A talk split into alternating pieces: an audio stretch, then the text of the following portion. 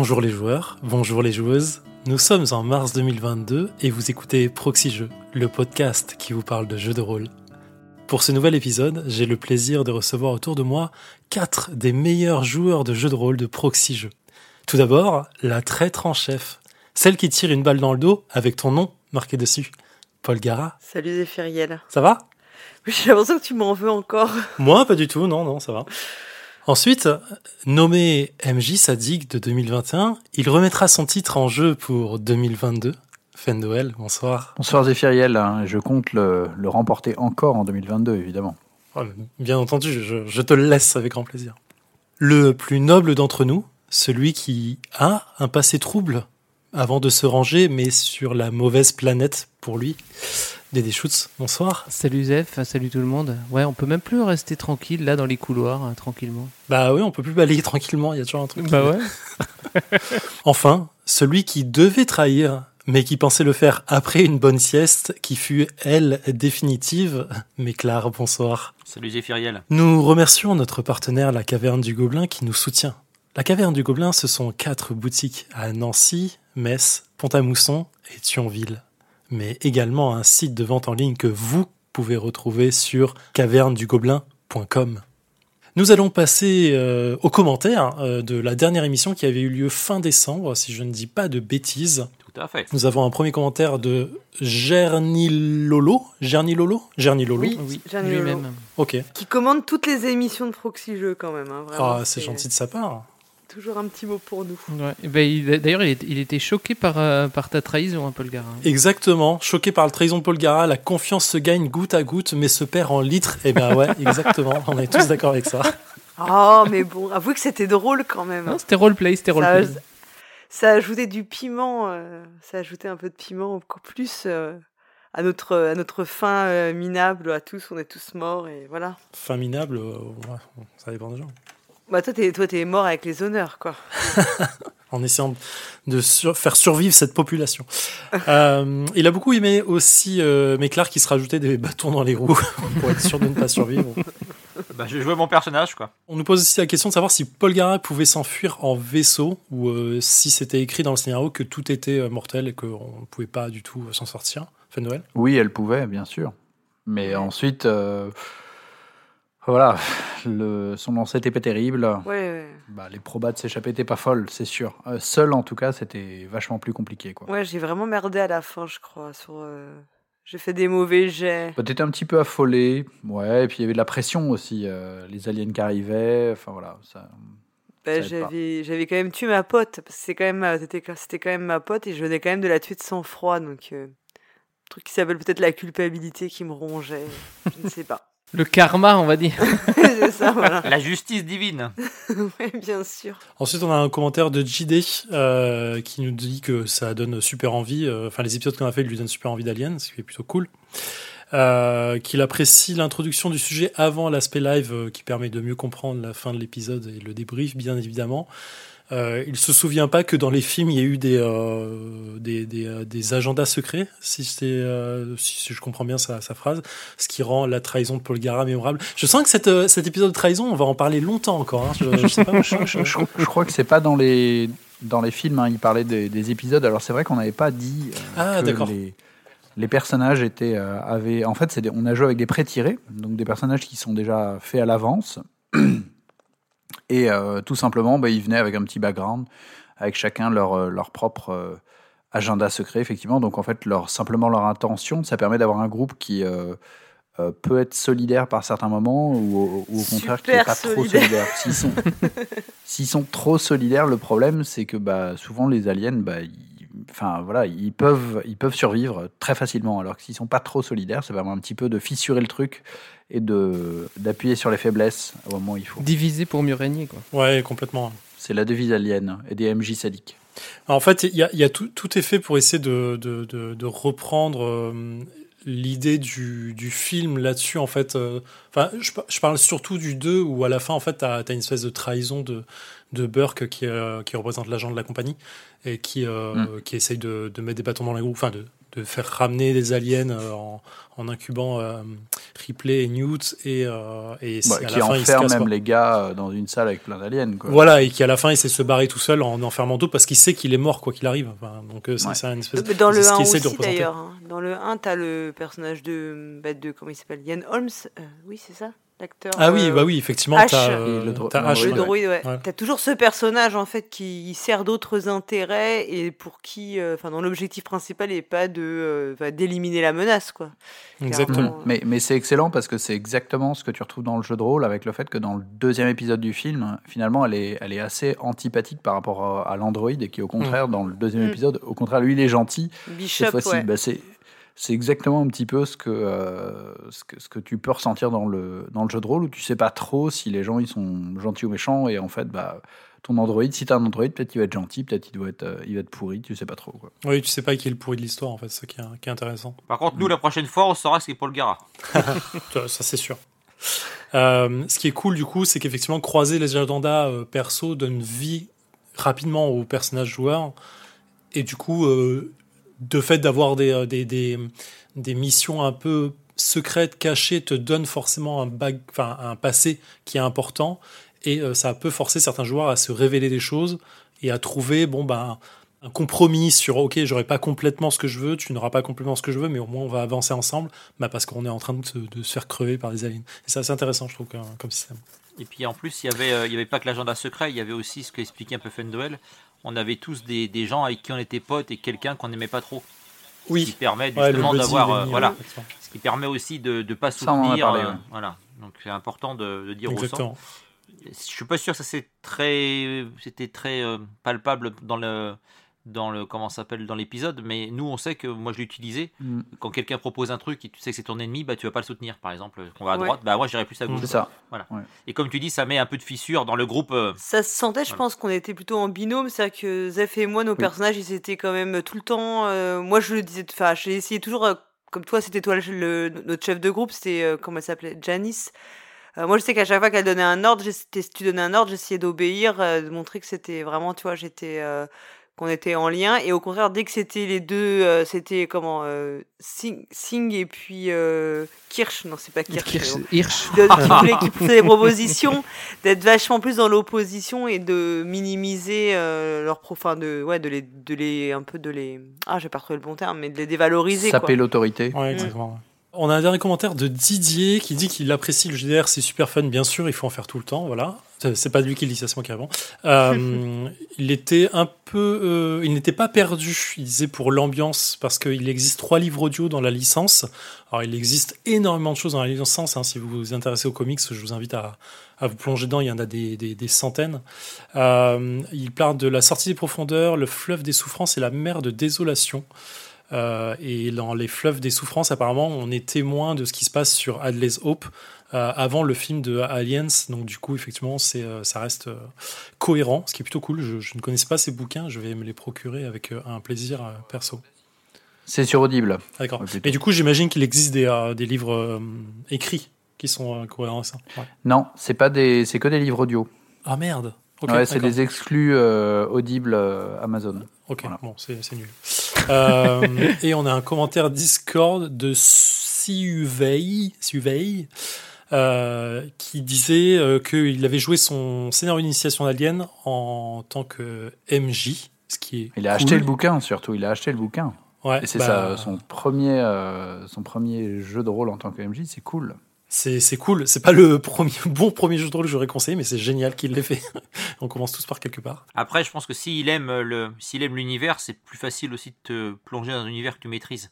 Et je parle bien d'univers, je parle pas de jeu de Oui, rôle. complètement. Et que tu tombes sur un groupe qui aime bien, par exemple, Alien, tu dis, bah, à la rigueur, autant te proposer un Alien que qu'un Cthulhu ou un, Mm. ou un Warhammer ou je sais pas quoi qui va peut-être moins accrocher ton groupe. Donc, euh, moi, je suis Oui, vraiment. oui, le, le principal, euh, c'est un- Je suis hyper content vas-y. aussi qu'on arrive, entre guillemets, à, à inciter les auditeurs à éventuellement à, à passer le cap et essayer de se lancer en tant qu'MJ.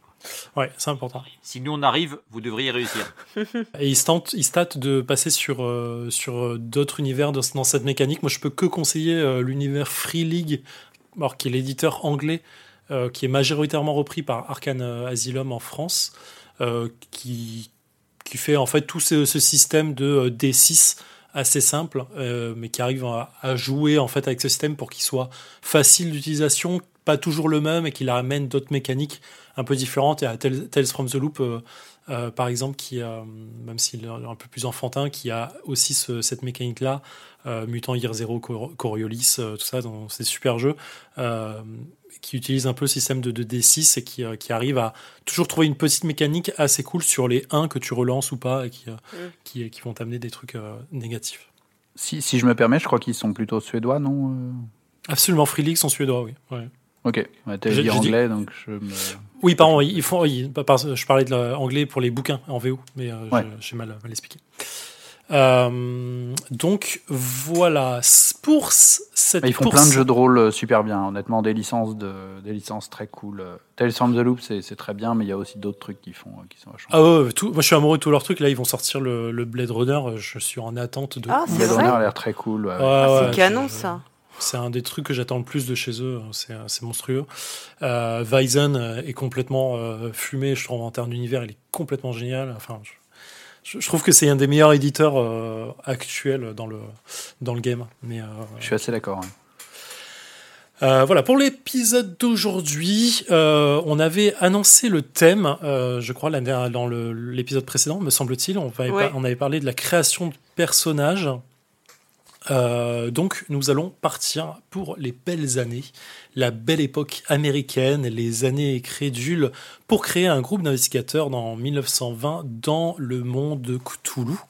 Euh, c'est moi qui vais mener la danse et vous allez euh, choisir vos personnages parmi euh, tous les archétypes possibles qu'on peut créer dans cet univers-là, en tout cas. ça va vous permettre de voir plusieurs choses et effectivement comment créer un groupe de base, c'est-à-dire vraiment comment on s'y prend, euh, quelles sont les interactions entre les joueurs à la création, c'est-à-dire quelles sont leurs envies, vers quoi on se dirige, euh, suivant les différents archétypes, suivant l'univers dans lequel on, joue.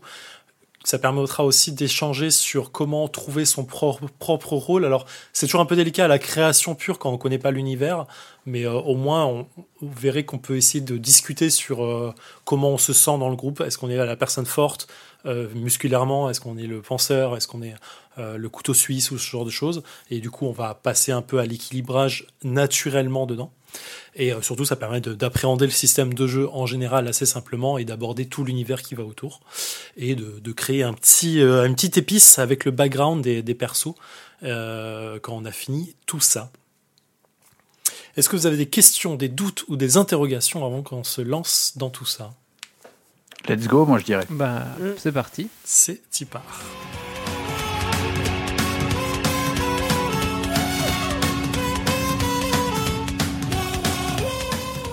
Alors, mesdames et messieurs, mesdemoiselles, mesdames oiseaux, je vous propose partir en 1920 aux États-Unis pour créer votre groupe de personnages, indépendamment des uns des autres, mais cependant toujours ensemble, de façon à pouvoir répondre aux futures obligations scénaristiques de lancer dés dont vous aurez besoin. C'est quoi le jeu de rôle? Vous avez des questions, des doutes ou des interrogations Merci pour la première question. Ça s'appelle Cthulhu.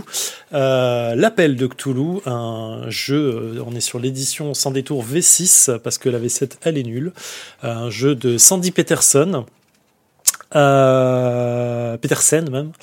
Euh, voilà, dans le monde de Lovecraft, bien évidemment qui est un auteur euh, un petit peu ancien, c'est ça? Sandy Peterson, ouais, quand même, commence à être vieux. Ouais. Ah non, euh, Sandy Peterson, ouais, il est vieux, mais je pense que c'est Lovecraft. Ah, Lovecraft est encore plus vieux, du coup. Ils sont pas connus, tu vois, ça te donne un peu l'idée. On va jouer en 1920. Euh, je sais qu'il y a des, des écueils concernant cette période antique, presque néandertalienne, je l'ai mal dit, mais vous avez compris. parmi, parmi les joueurs ici présents, quel quiconque a envie euh, de lever la main et d'en parler euh, peut le faire à cet instant où j'arrête de parler. Alors la prohibition, ça commence en 1919, c'est ça, jusqu'en 1930, donc on est en pleine prohibition. On est en pleine prohibition, elle finit 33, 19 jusqu'à 33. Pas d'alcool. Donc pas d'alcool. c'est Quel dommage. Officiellement. Ça commence mal. Hein. ouais, ça commence mal, mais ça ouvre euh, des utilités scénaristiques pour plein d'enquêtes autour de l'alcool. Les esclaves, on n'a pas le droit non plus Ça, ça abolit ça Alors, si c'est toi l'esclave, je pense que les gens, les gens du groupe Ouais. pourront dire ok. Non, non, mais. Non, pas d'esclavage non plus. ouais. C'est terminé Oui. depuis longtemps. Euh, donc, vous allez créer un groupe qu'on appelle des investigateurs. Investigateurs, c'est un terme générique. Hein, ça ne veut pas dire que vous êtes forcément des investigateurs en tant que plan de carrière. Je vous ai en amont, bien sûr, envoyé une liste de euh, types de personnages, en tout cas d'archétypes possibles euh, que vous avez décidé chacun dans votre coin, sans vous en parler, bien sûr, pour pouvoir permettre de discuter ensemble justement de la création du groupe, parce que c'est le plus intéressant qui est en termes de, création de groupe et création de personnage, même, même si son personnage est personnel, c'est-à-dire qu'on a envie de lui créer un, un caractère, on a envie de lui créer un métier, une histoire, le fait de le créer en groupe est d'autant plus intéressant parce qu'on va essayer de chacun trouver euh, enfin, vous allez essayer de chacun trouver une, une forme d'utilité au groupe. Et euh, du coup, c'est ça qui est, qui est assez, euh, qui est assez fun en fait à, à faire. Qui va être euh, la personne la plus perspicace, qui va être la personne qui va aller fouiller les bouquins, qui va être la personne qui va faire un peu le, le passe-partout, le couteau suisse. Donc, dans un premier temps, vous avez en face de vous normalement votre fiche de personnage qui se dispose sous euh, plusieurs tableaux. Je vais pas la faire à l'oral là parce que les auditeurs ne l'ont pas en phase 2, Mm. mais on va commencer par faire euh, détailler une différence entre les caractéristiques et les compétences. C'est deux termes euh, qui sont génériques à tous les jeux de rôle quasi, mais qui sont importants à connaître et à différencier. La caractéristique, c'est ce qui fait que vous êtes né comme ça. Euh, on vient au monde quand grand, euh, petit, euh, enfin avec un patrimoine génétique en tout cas qui nous fait que quand on sera adulte, on sera grand ou petit, euh, qu'on sera plus ou moins intelligent, plus ou moins fort, plus ou moins endurant, ce genre de choses. Ça, c'est les caractéristiques Plus ou moins éduqué. plus ou moins éduqué, évidemment, pour revenir sur, sur ce qui est intéressant ici. euh, euh, et plus, plus ou moins de pouvoir, mais c'est pas la même chose. Euh, et du coup, ça, c'est on on on, dev- on, est, on devient pas comme ça, on est, c'est notre patrimoine génétique. Donc tout ça, c'est tiré un peu au hasard dans quasi tous les jeux de rôle. Ici, on va faire un- une méthode semi-aléatoire. Je vais y revenir après. Et on a les compétences. Les compétences, c'est ce qu'on acquiert au fur et à mesure de notre vie. On a, je vais- je vais détailler deux types de compétences. Il y a un pool de compétences qui va être le pool de compétences qu'on acquiert lorsque on commence à faire un métier. J'entends par métier euh, devenir euh, policier, euh, bibliothécaire, euh, pharmacien, euh, docteur, Serrurier. euh, serrurier, voilà, un truc comme ça. Donc ça, ça, on va avoir des compétences qui vont être un groupe de compétences professionnelles dans lesquelles normalement on Mm. est assez bon parce qu'on fait ça tout pendant un certain temps de notre vie. Et on a un deuxième groupe de compétences qui va être les compétences passion. C'est c'est pas parce que je suis policier et que j'aime tabasser des gens en 1920 et les mettre dans, en prison que je peux pas m'intéresser euh, à la nature et euh, aimer les fleurs et être botaniste. Je peux le faire. Je peux prendre des cours par ailleurs. Je peux lire des bouquins. Donc je peux être voilà très bon en botaniste euh, à côté de ça. Voilà, c'est deux choses, deux poules différents. Ça veut dire que le côté passion, il va être en général moins fort en termes de, de, caractéri- de- de caractéristiques, c'est normal. Enfin, de compétences caractéristiques, de, de, mo- de chiffres dedans. Mais on peut avoir les deux. Est-ce que vous avez des doutes, des questions, des interrogations par rapport à ça? Jusque-là, tout va bien. Ouais, c'est super clair. Parfait. Euh, donc, on va commencer par ces caractéristiques. Tout ceci étant en méthode semi-aléatoire. Donc, dans la V6 de Cthulhu, on a une méthode aléatoire et semi-aléatoire. Euh, on a plusieurs caractéristiques qui sont apparence, constitution, dextérité, force, taille, éducation, intelligence et pouvoir. En général, ça parle de soi dans le titre. hein. Si vous avez un doute, euh, demandez-moi, mais c'est à peu près clair. Il n'y a que le pouvoir qui peut vous poser question. Pouvoir, c'est un peu votre côté chance. Et c'est le côté, est-ce que j'ai vraiment du pouvoir C'est-à-dire, est-ce que ça va me donner des points de magie plus tard pour pouvoir lancer des sorts Parce que, oh, grand grande révélation, dans Toulouse, on peut lancer des sorts. On va lancer en méthode semi-aléatoire, donc toutes les caractéristiques dont je viens de vous parler vont être euh, tirées. Alors normalement, on lance 3d6 euh, qu'on additionne dans chaque caractéristique. Là, on va lancer 2d6 plus 6 pour chaque caractéristique, hormis éducation. Donc vous pouvez lancer 2d6, vous les mettez dans l'ordre des caractéristiques que donne votre fiche, c'est-à-dire apparence, constitution, dextérité, force, taille, intelligence et pas éducation, vous le sauterez, c'est normal, et pouvoir. Euh, ça permet en fait tout de suite d'avoir au minimum 8 dans une caractéristique et pas se taper 3-1 Ouais. et d'être euh, euh, moche, euh, nul, euh, pas, ça, pas, pas avoir de force, être euh, tout petit Donc- et être très con. C'est vraiment dommage. forcément dans l'ordre où on les jette, quoi. Donc c'est 2 dés de 6, on, on lance juste 2 dés de 6 Ouais, le premier que tu lances, c'est apparence. Ah. Donc, euh, t'as- Ok. Alors, Et on vous lancez rajoute 2d6 6. Et et on... vous putain, rajoutez faut faire 6. plein de maths. Ah, ouais, c'est chaud. hein. Alors 5, 6, 7, 8, 9. 9 plus 6. 15. Merci. Ah, tu veux pas nous faire toute la ligne Allez, on lance. Allez, on lance. Oh, ça c'est bon ça. Ouh là là là là, Constitution. Ah, enchaîner, enchaîner, c'est vraiment le, le premier truc. euh, C'est là où vous commencez à avoir il est votre, très, votre euh, personnage. Ah. On pourra mettre une petite musique de marqué, Benny Hill en euh, accéléré très, sur très cette marqué, phase-là, euh, c'est marrant. Apparence 15 et Constitution 8. Donc déjà, tu vois, Ah, ouais. Ah, t'es le beau le, gosse. le beau euh. gosse euh, très, très Ah, chétif. tu peux être. euh, ouais, la, moyenne, la moyenne humaine, c'est entre 9 et 12. Alors, euh, un humain ordinaire, il a environ 9 partout. euh, c'est c'est voilà. 8, c'est que bon. Ah bah ça va. Je pensais un manchot idiot, moi, parce que j'ai J'avais 9 fait en dex gigolo, et quoi. 11 en intelligence, mais en fait, euh, je suis Ben, moi, normal. je viens de faire 18 en dextérité quand même. Eh ben voilà, Moi t'es une j'ai tireuse 17 en constitution et 16 en force. C'est pas mal ça. Ça, bah écoute, t'es un, t'es un haltérophile. Donc, éducation, on, on passe. Éducation, on va le faire après quand vous aurez fini, tous. Sachant que de toute façon, les caractéristiques sont assez peu utilisées en général dans Cthulhu. Euh, on, on vous fait pas faire un jet d'apparence. En général, Mm. en phase d'apparence, il y aura prestance, qui est votre valeur d'apparence x 5, et ça donnera un pourcentage.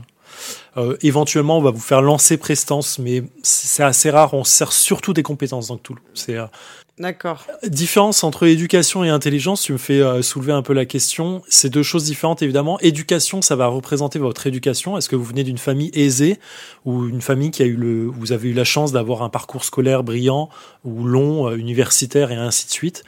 Euh, ça veut pas dire que vous êtes intelligent pour autant. Il y a des, il y a des personnes qui ont euh, un, un- un- plein de diplômes et en vrai ils sont très cons. Ça change pas.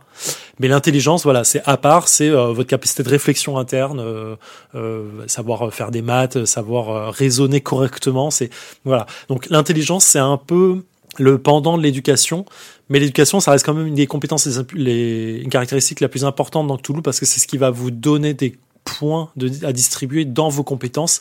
Et intelligence, c'est pareil. Donc c'est vraiment deux choses, euh, les deux, deux caractéristiques qui sont importantes. Putain, j'ai un cliché de magot, quoi. J'ai de la de l'apparence et du pouvoir. Et le reste, euh, j'ai que de la merde. Ou du moyen. Ok. Bah, si, si, par exemple, euh, une apparence de 6 à 8, vous êtes disgracieux, négligé, moche. Euh, 16 à 18 en force, vous êtes une brute, haltérophile, lutteur professionnel ou culturiste.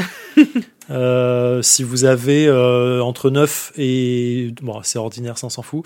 Euh, entre 13 et 15 en éducation, vous êtes instruit. Vous disposez de bonnes connaissances générales. Vous avez un baccalauréat éventuellement. En dextérité, à partir de 13, on est adroit, habile, bon danseur. À plus, on devient magicien, pickpocket, danseur professionnel, gracieux, avec des réflexes, des réflexes mais remarquables. Eh ben écoute, moi j'ai fait j'ai 18 en dex, c'est c'est exactement euh, ça cadre trop bah, bien avec ce que j'avais en tête donc euh, Euh, L'éducation, vous allez lancer euh, du coup 3d6 et vous allez rajouter 3. Pour les surdoués qui ont déjà fait le calcul, oui, on peut avoir 21 en Et éducation. faire euh, 4 plus 3, ça fait 7, c'est ça hein Eh, ça arrive. tu veux dire un, un triple main? Moi, j'ai 12. J'ai moyen, quoi. 5 et 4 9 et 2 11 et 3 14. À 17, moi. Oh là là. Toi t'es toi t'es un uni- toi t'es un universitaire. 17, c'est bien, tu es cultivé.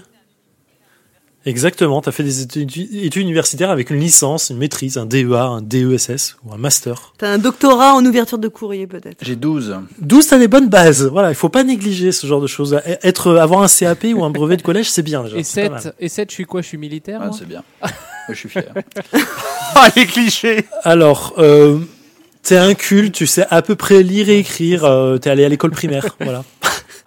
Euh, bon, évidemment, comme on est assez sympa, euh, si besoin, on peut essayer de relancer une caractéristique. Si on sent qu'il y a une caractéristique qui est en dessous de 9 et qu'on a envie de la relancer, vous pouvez le faire. je, je vais peut-être tenter quand même l'éducation parce que ouais. 7, ça va, être, ça va être difficile. Ouais, relance. Ouais, moi aussi, je pense que je vais relancer euh, ma Ouais. constitution à 8. euh. Voilà, je, demande juste qu'elle soit en, dessous- en dessous Un de peu 9, plus résistant. c'est, euh, parce que c'est vraiment, ça commence, ça peut être dur dans certains aspects. quoi. Bah, du coup, je passe à 18. Eh ben, un 5 et un 6, c'est pas mal. c'est ma meilleure carte. Moi, j'ai 9 en dex, mais je m'en fous, il y a Paul Guerra qui fera le boulot à ma place. Bah, bah voilà. Mais comment tu déjà tu tu aimes tu penses te servir de moi?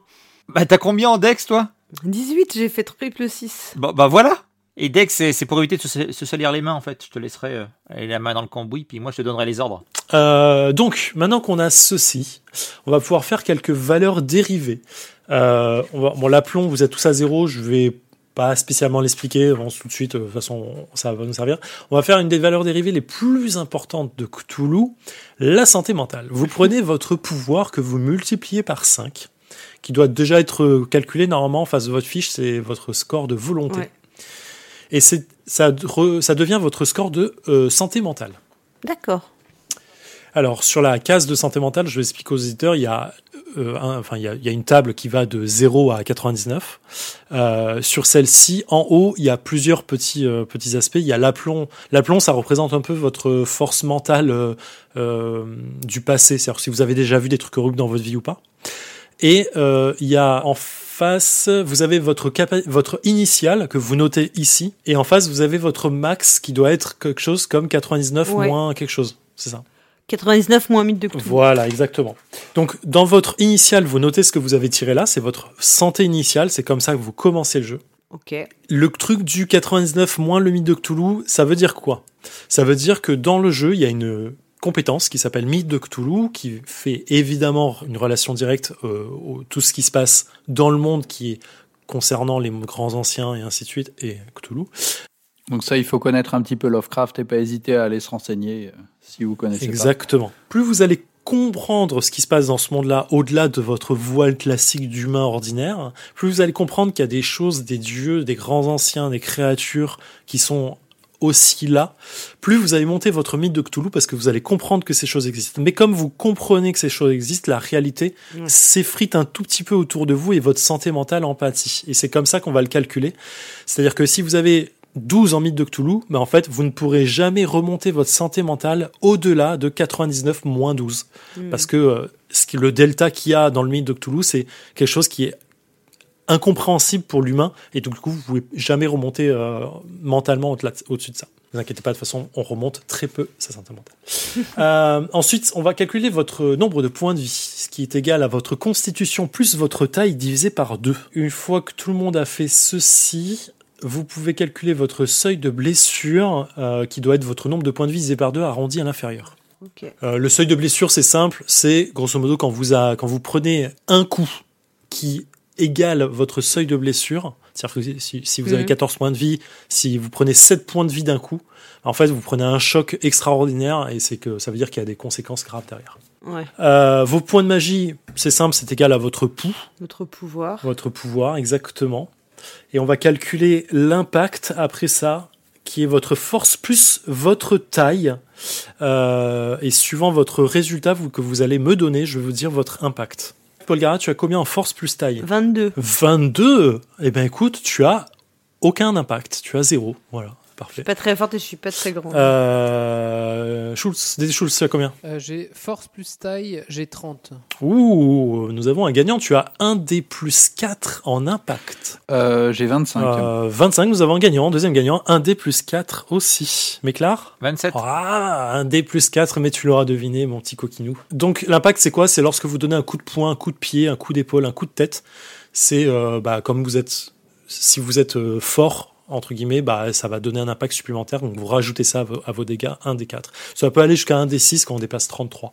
Une fois que ceci est fait, nous allons rentrer dans le vif du sujet. La chose la plus intéressante et la plus importante dans Toulouse, c'est votre occupation. Les occupations, c'est ce que je vous ai envoyé en amont. On a plusieurs occupations euh, possibles. Occupation ne veut pas dire métier. Attention, occupation, c'est un, groupe général d'occupations.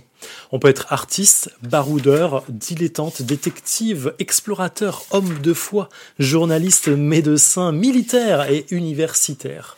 Donc ça, c'est un groupe à chaque fois parce que quand on est artiste, bah, on peut être écrivain, peintre, sculpteur, euh, photographe. Euh, si on est euh, dilettante, on peut être un riche oisif, un homme d'affaires, un diplomate ou un négociateur. Si on est détective, on va être un policier, un détective privé, un enquêteur pour les assurances, un inspecteur ou un agent fédéral. Voilà. Donc après, on va choisir, vous allez choisir votre métier à l'intérieur. Donc choisissez déjà votre occupation.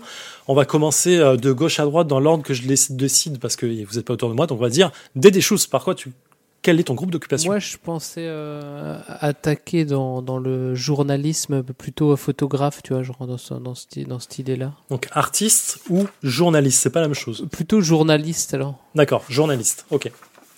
Euh, tu peux le noter, euh, groupe d'occupation tout en haut de ta fiche. Euh, Fendel. Moi, je vais être voyant. Alors, c'est pas ton groupe d'occupation, mais du coup, tu es artiste. Artiste, ouais. En fait, le groupe d'occupation, c'est c'est généraliste et ensuite, à l'intérieur, on va détailler ce qu'on veut.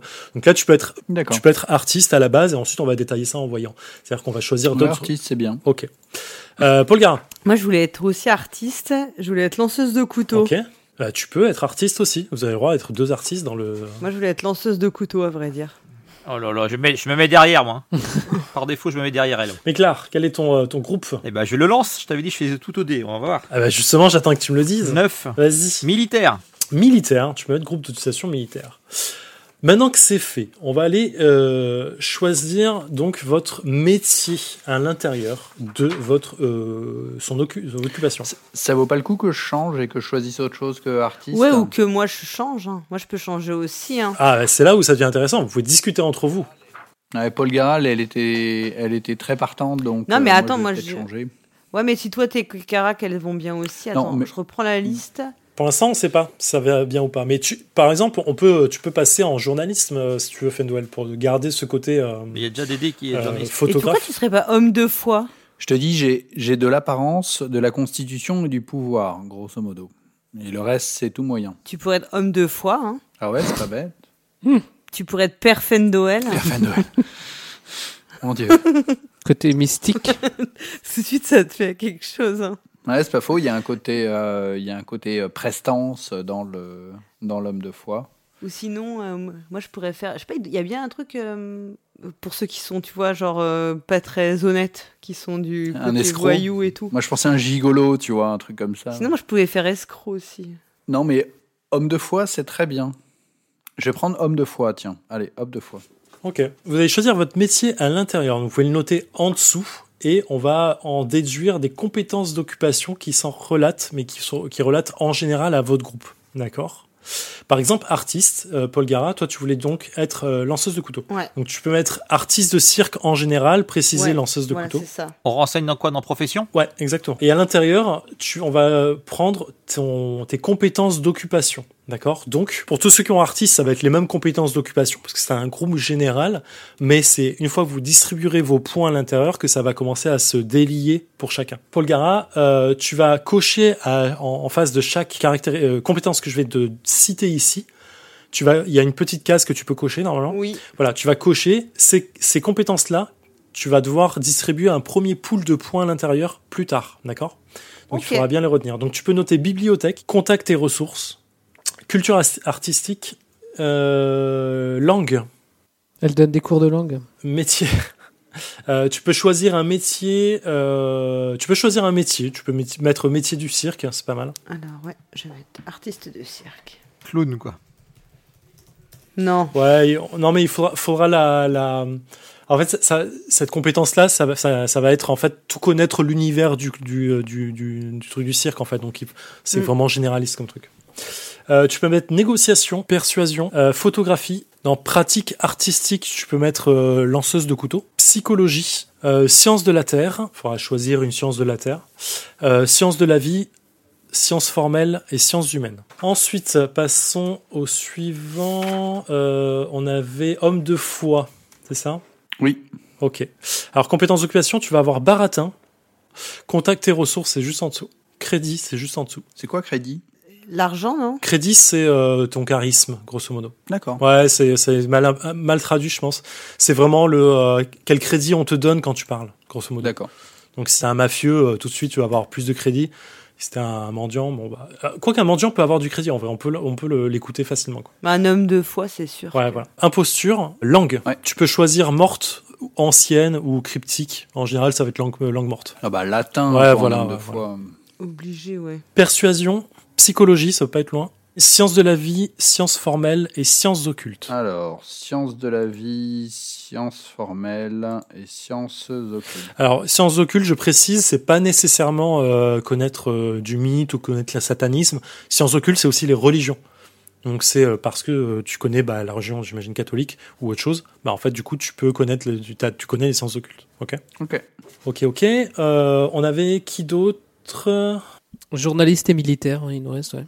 Alors journaliste. Tu peux noter baratin, bibliothèque, contact et ressources, discrétion, écouter, imposture, interroger, photographie, pister. Et pas pisser. Les deux. Pratique artistique, écriture. Se cacher. Ah, petit joueur. Il se planque, lui. Vigilance, juste en dessous. Ouais. Et trouver objet caché. Ah. Ah, quelqu'un là, enfin. Ah ouais, ça c'est le. C'est quand même la meilleure, euh, la compétence euh, la plus utile. Il n'y a pas trouvé objet en évidence euh, Méclar, militaire, euh, tu veux être quel type de militaire Euh, Ça va changer les choses. Je sais pas, général 5 étoiles, moi, un truc comme ça. Ouais, tout de suite là, Un- tout de suite. un, un- donc un officier, d'accord. Ouais, ah oui, et il y a un moment, euh, ça pourrait être par rapport à quoi? Éducation, j'ai euh, j'ai 17. Ah oui. Ah, ça peut être ça, ça peut être ça. Je peux pas être euh, troufion, quoi. Non, non, non, c'est clair, oui, oui, tu viens d'un. Ok. T'as fait les meilleures écoles militaires. Tu vas noter arme à feu en compétences d'occupation, Alors, c'est hop là, ouais. athlétisme, Oh putain, je fais du sport, les enfants. corps à corps, euh, discrétion. Alors, on va, c'est un métier, un métier, mais ça peut être un métier relatif à ton, à, à ton métier lui-même, donc officier. Euh, tu peux choisir un peu, euh, ça peut être ce que tu veux, qui considère le métier militaire, c'est-à-dire armurerie, euh, explosif. Ah, une spéci- spécialisation? Oh, ex- explosif, ça c'est pas ouais, c'est relatif au métier en fait. Tu en auras un deuxième qui est un peu plus large, tu verras. Donc tu peux explosif ou armurerie, c'est bien par exemple. Allez, explosif. Pour faire plaisir à Paul Guérin. Ça veut dire que t'as un métier explosif. C'est-à-dire que quand il faudra tout faire cramer, euh, on pourra compter sur toi. Exploser et pas cramer. C'est pas incendiaire, attention. ouais, bah on fera tout exploser et après ça, ça s'embrasera quoi. Orientation, premier soin, Ah, mais il en faut au moins un qui soigne. après avoir explosé les gens. Se cacher, Ah, tu te caches aussi, tu vois, tu faisais le malin. Bah oui. Non, ça c'est une compétence pour, ça, pour trouver les gens qui sont cachés, en fait. non, ça c'est vigilance, du coup, c'est celle-ci, tu peux la cocher. Trouver personnage caché. Et euh, tu as une compétence au choix en fonction du corps d'armée. Euh, bon, on va mettre euh, bureaucratie, parce que tu es, officier. Donc du coup, maintenant que vous avez votre compétence de profession, on a défini les occupations qui étaient logiques par rapport à votre profession. On va passer maintenant à votre niveau de vie. Euh, alors, vous pouvez le choisir directement. Vous pouvez être pauvre, classe moyenne, aisé ou riche. Ça n'a pas de conséquences directes sur le jeu, mais c'est à vous de voir par rapport au personnage que vous voulez créer quel est son niveau de vie qui est cohérent avec ça. Moi je pense que je suis pauvre. Faites pas par rapport à votre pensée, faites par rapport à ce que vous voulez pour votre personnage. C'est vraiment euh, euh, ok, bah je suis, je- tu peux être officier Mm. militaire et pauvre en vrai, parce que euh, bah t'as quitté la profession ou parce que tu t'es fait virer ou parce que tu as, parce que tu as des dettes, t'as plein de- on peut tout on peut tout inventer. Donc c'est vraiment euh, Moi, je l'ai fait au dé. Je l'ai fait aisé. aisé. Donc tu peux noter dans ta 75% Ouais, dans La ton fiche le fait en automatique, ouais. Moi, je suis moyen. moyen, ça t'amène à 50% évidemment. Donc aisé, c'est euh, dans les années 20, tu gagnes entre 6 000 et 25 000 dollars à l'année, ce qui est énorme. Euh, classe moyenne, tu as entre 2500 et 6 000 dollars annuels. C'est pas mal. Ouais, c'est bien. Hein. Paul Gara Non, moi je, serais, je reste, je suis pauvre. Pauvre, 25%, donc tu, tu as entre Mm. 500 et 2500 dollars annuels. euh, C'est pauvre. Des choses Je suis euh, moyen- classe moyenne. Ok. Euh, donc 50%, c'est automatiquement, tu as entre 2500 et 6000 euros, euh, 6000 dollars pardon, annuels. Maintenant, on va faire une partie, la particularité. La particularité, c'est une- un truc de la V6 et c'est un truc que j'aime beaucoup dans la V6. Ça veut dire quoi? Ça veut dire que euh, vous allez prendre une compétence unique qui n'est pas dans le groupe de compétences que vous avez sous les yeux, mais qui est relatif à votre métier que vous pouvez inventer complètement. Euh, J'en ai, euh, il y a des exemples bien sûr que je vais vous donner, euh, et à qui, à laquelle vous allez donner 70% directement euh, en autant. C'est-à-dire que vous, le- vous devrez les retrancher 70 du, du, du pool de points que vous avez distribué dans les, dans les compétences. Euh, c'est une compétence qui doit relativement faire lo- logique et sens avec votre métier, qui n'est pas euh, nécessairement euh, utile en jeu, mais qui représente en fait votre spécialité. Je donne l'exemple. euh, moi, par exemple, j'avais dans un groupe de joueurs, j'avais un politicien. Euh, il avait sa compétence particulière, c'était noyer le poisson. Il avait 70 dedans. Donc c'est pas un truc qui, le, qui, qui, qui le sort d'affaire, mais de temps en temps, quand il devait voilà répondre à une question qui le gênait, il faisait un jet de noyer le poisson et ça marchait très bien. Mais tu l'as créé, c'est pas un, c'est pas Tu une- l'as créé de toutes pièces. Tu l'as créé, elle est pas dans, ouais, elle est pas dans les compétences euh, que de la créer de toute pièce, mais tu la lis à ton métier. Euh, par exemple, pour un artiste, ça peut être euh, interpréter différemment les faits. Euh, pour un baroudeur, ça peut être euh, savoir parler avec les mains. Pour euh, un détective, c'est noter les petits détails insignifiants. Euh, pour un explorateur, ça va être donner des ordres aux porteurs. C'est vraiment un truc qui est en vrai qui fait pas sens réel, mais qui fonctionne quand c'est dans le truc de ton métier. Pour l'homme de foi, ils disent inspirer confiance à son interlocuteur. Et on, on la note où celle-là? Vous, vous la notez euh, dans métier. Zéphiriel, dissimulation. La compétence dissimulation, c'est quoi en, prin- en principe? Euh, dissimulation, c'est dissimuler quelque chose sur soi. D'accord. C'est-à-dire euh, avoir un petit objet euh, que tu dissimules, un couteau, une arme, ça peut être savoir dissimuler un livre que tu n'as pas envie de montrer, ça peut être genre de la drogue. Donc moi, je... alors donc, il n'y a pas un truc genre camou euh, se déguiser ou un truc comme ça? Eh ben écoute, ça, tombe bien, il y a Moi, je- marqué euh, euh, euh, il y a pas ça. Moi, je vais faire ça pour mon pas personnage. Je suis capable de me déguiser, ouais. Euh, ces compétences se font dans le désordre. Non, non, non. Se déguiser. Il n'y a pas se déguiser? Je suis sûr qu'il y a se déguiser. En fait, tu vois, c'est que je suis capable de. Ah si, ça peut être soi-même aussi. Attends. Moi, je pensais à passer inaperçu. C'est possible ça? Euh, toi, t'es journaliste, c'est ça? Ouais, c'est ça. Genre, tu vois, si je suis dans un bar, hop, Non, faut, on, dit, on, on se dit pas, tiens, qu'est-ce qu'il fout là ce mec-là? C'est possible faut pas que ce soit, euh, faut pas que ce soit aussi utile. Ça C'est pas. ok. Parce que passer inaperçu, ça va être dissimulation, par exemple, ou se Ouais. cacher. Plutôt, tu vois. Euh, là, euh, les journalistes, ils donnent l'exemple, par exemple, c'est être au fait, au fait des rumeurs et des commérages. Ok, plus un truc dans ce sens. Ouais, ok. c'est vraiment, un- c'est une compétence. On va se dire, c'est une compétence qui est inutile, mais qui est logique. Moi, j'avais, un- j'avais un explorateur. euh, sa compétence, c'était trouver le nord. Il savait toujours où était le nord. Mais Moi, j'ai noté euh, donner des ordres militaires. Euh, donner des ordres militaires. Ouais, non, mais c'est du style euh, stop, euh, gauche, droite, toi, des trucs comme ça, mais. euh, Ah, c'est un peu commandement, Euh, Comme ça se Alien. rapproche beaucoup du commandement, mais ça peut marcher en vrai. euh. donc trop. Attends. Non, non, on peut changer. Bah, je sais pas, je suis officier, je me dis qu'il a l'habitude de. Ouais, moi, je voudrais faire un truc genre, ce, tu sais, ce dé- c'est-à-dire que je peux, avec euh, trois fois rien, je suis capable de vraiment euh, passer de. Enfin, de, de changer d'apparence, quoi. C'est trop utile. Euh, je reviens sur donner des ordres. On peut faire ça, mais ça va être plutôt euh, créer des ordres très forts. Tu vois, savoir créer des ordres. Ah, crier des ordres. voilà, oui, c'est plutôt dans ce sens-là. Garde à vous C'est exactement ça. Ça veut pas dire que les gens Crier vont ordres. te- vont te- t'obéir. C'est-à-dire que tu sais très bien créer des ordres. Euh, Ouais, ça me va, ça. Paul Gara, Ça ça peut être plus un truc de euh, maquillage, Sa- savoir se grimer ou savoir euh, se maquiller. Ça veut dire que ça veut pas fonctionner, forcément fonctionner tout le temps, mais Mhm. bon, bah tu, tu sais euh, Ouais. grimer quelqu'un quoi. Ouais. Moi, je vais, ouais, je vais faire ça. Et, et trouver de l'alcool, la compétence. Trouver, tu vois, connaître, connaître les bars, euh, les bars où tu ça c'est ça Ah, c'est la ça, compétence de Toc. hein, euh, quand tu vas dans un Non, speakeasy, mais tu hein, connaître là où il y a les bars euh, qui servent du, de l'alcool, comme on est sous la prohibition. Ouais, tu peux tu peux avoir tu peux tu peux avoir une carte euh, conna- connaître les speakeasy, ouais. Ça, c'est utile quand même. hein. C'est bien. Moi, j'ai mis maquillage. Du Ouais, maquillage, ouais. Et c'est ouais ouais, tourne le plus en euh, grimé, tu vois, plutôt que maquillage. C'est un truc de scène en fait que tu vas faire. Tu vas pas euh, tu vois. coup. Ouais. Moi, j'hésite beaucoup. J'avais pensé faire un truc avec le. Soit avec la prière, soit avec la lecture de bouquins religieux, soit tu vas pouvoir faire des citations un peu. Tu peux comment. retrouver un passage de la Bible euh, super Au facilement. début, je m'étais, au début, je m'étais dit genre euh, voir l'invisible, tu vois. Euh, mais je me suis dit c'est trop utile et c'est trop euh, fantastique pour euh, du Cthulhu. Mais tu tu t'as regardé euh, Midnight Mass ou pas? Pas du tout. C'est très bien. La série? Alors, déjà regardez-la, je- je- voilà. Et euh, tu bah tu vois le personnage de Bev? Ouais. Tu- C'est un- en fait c'est c'est la c'est la fervente euh, de la me- de, de l'église.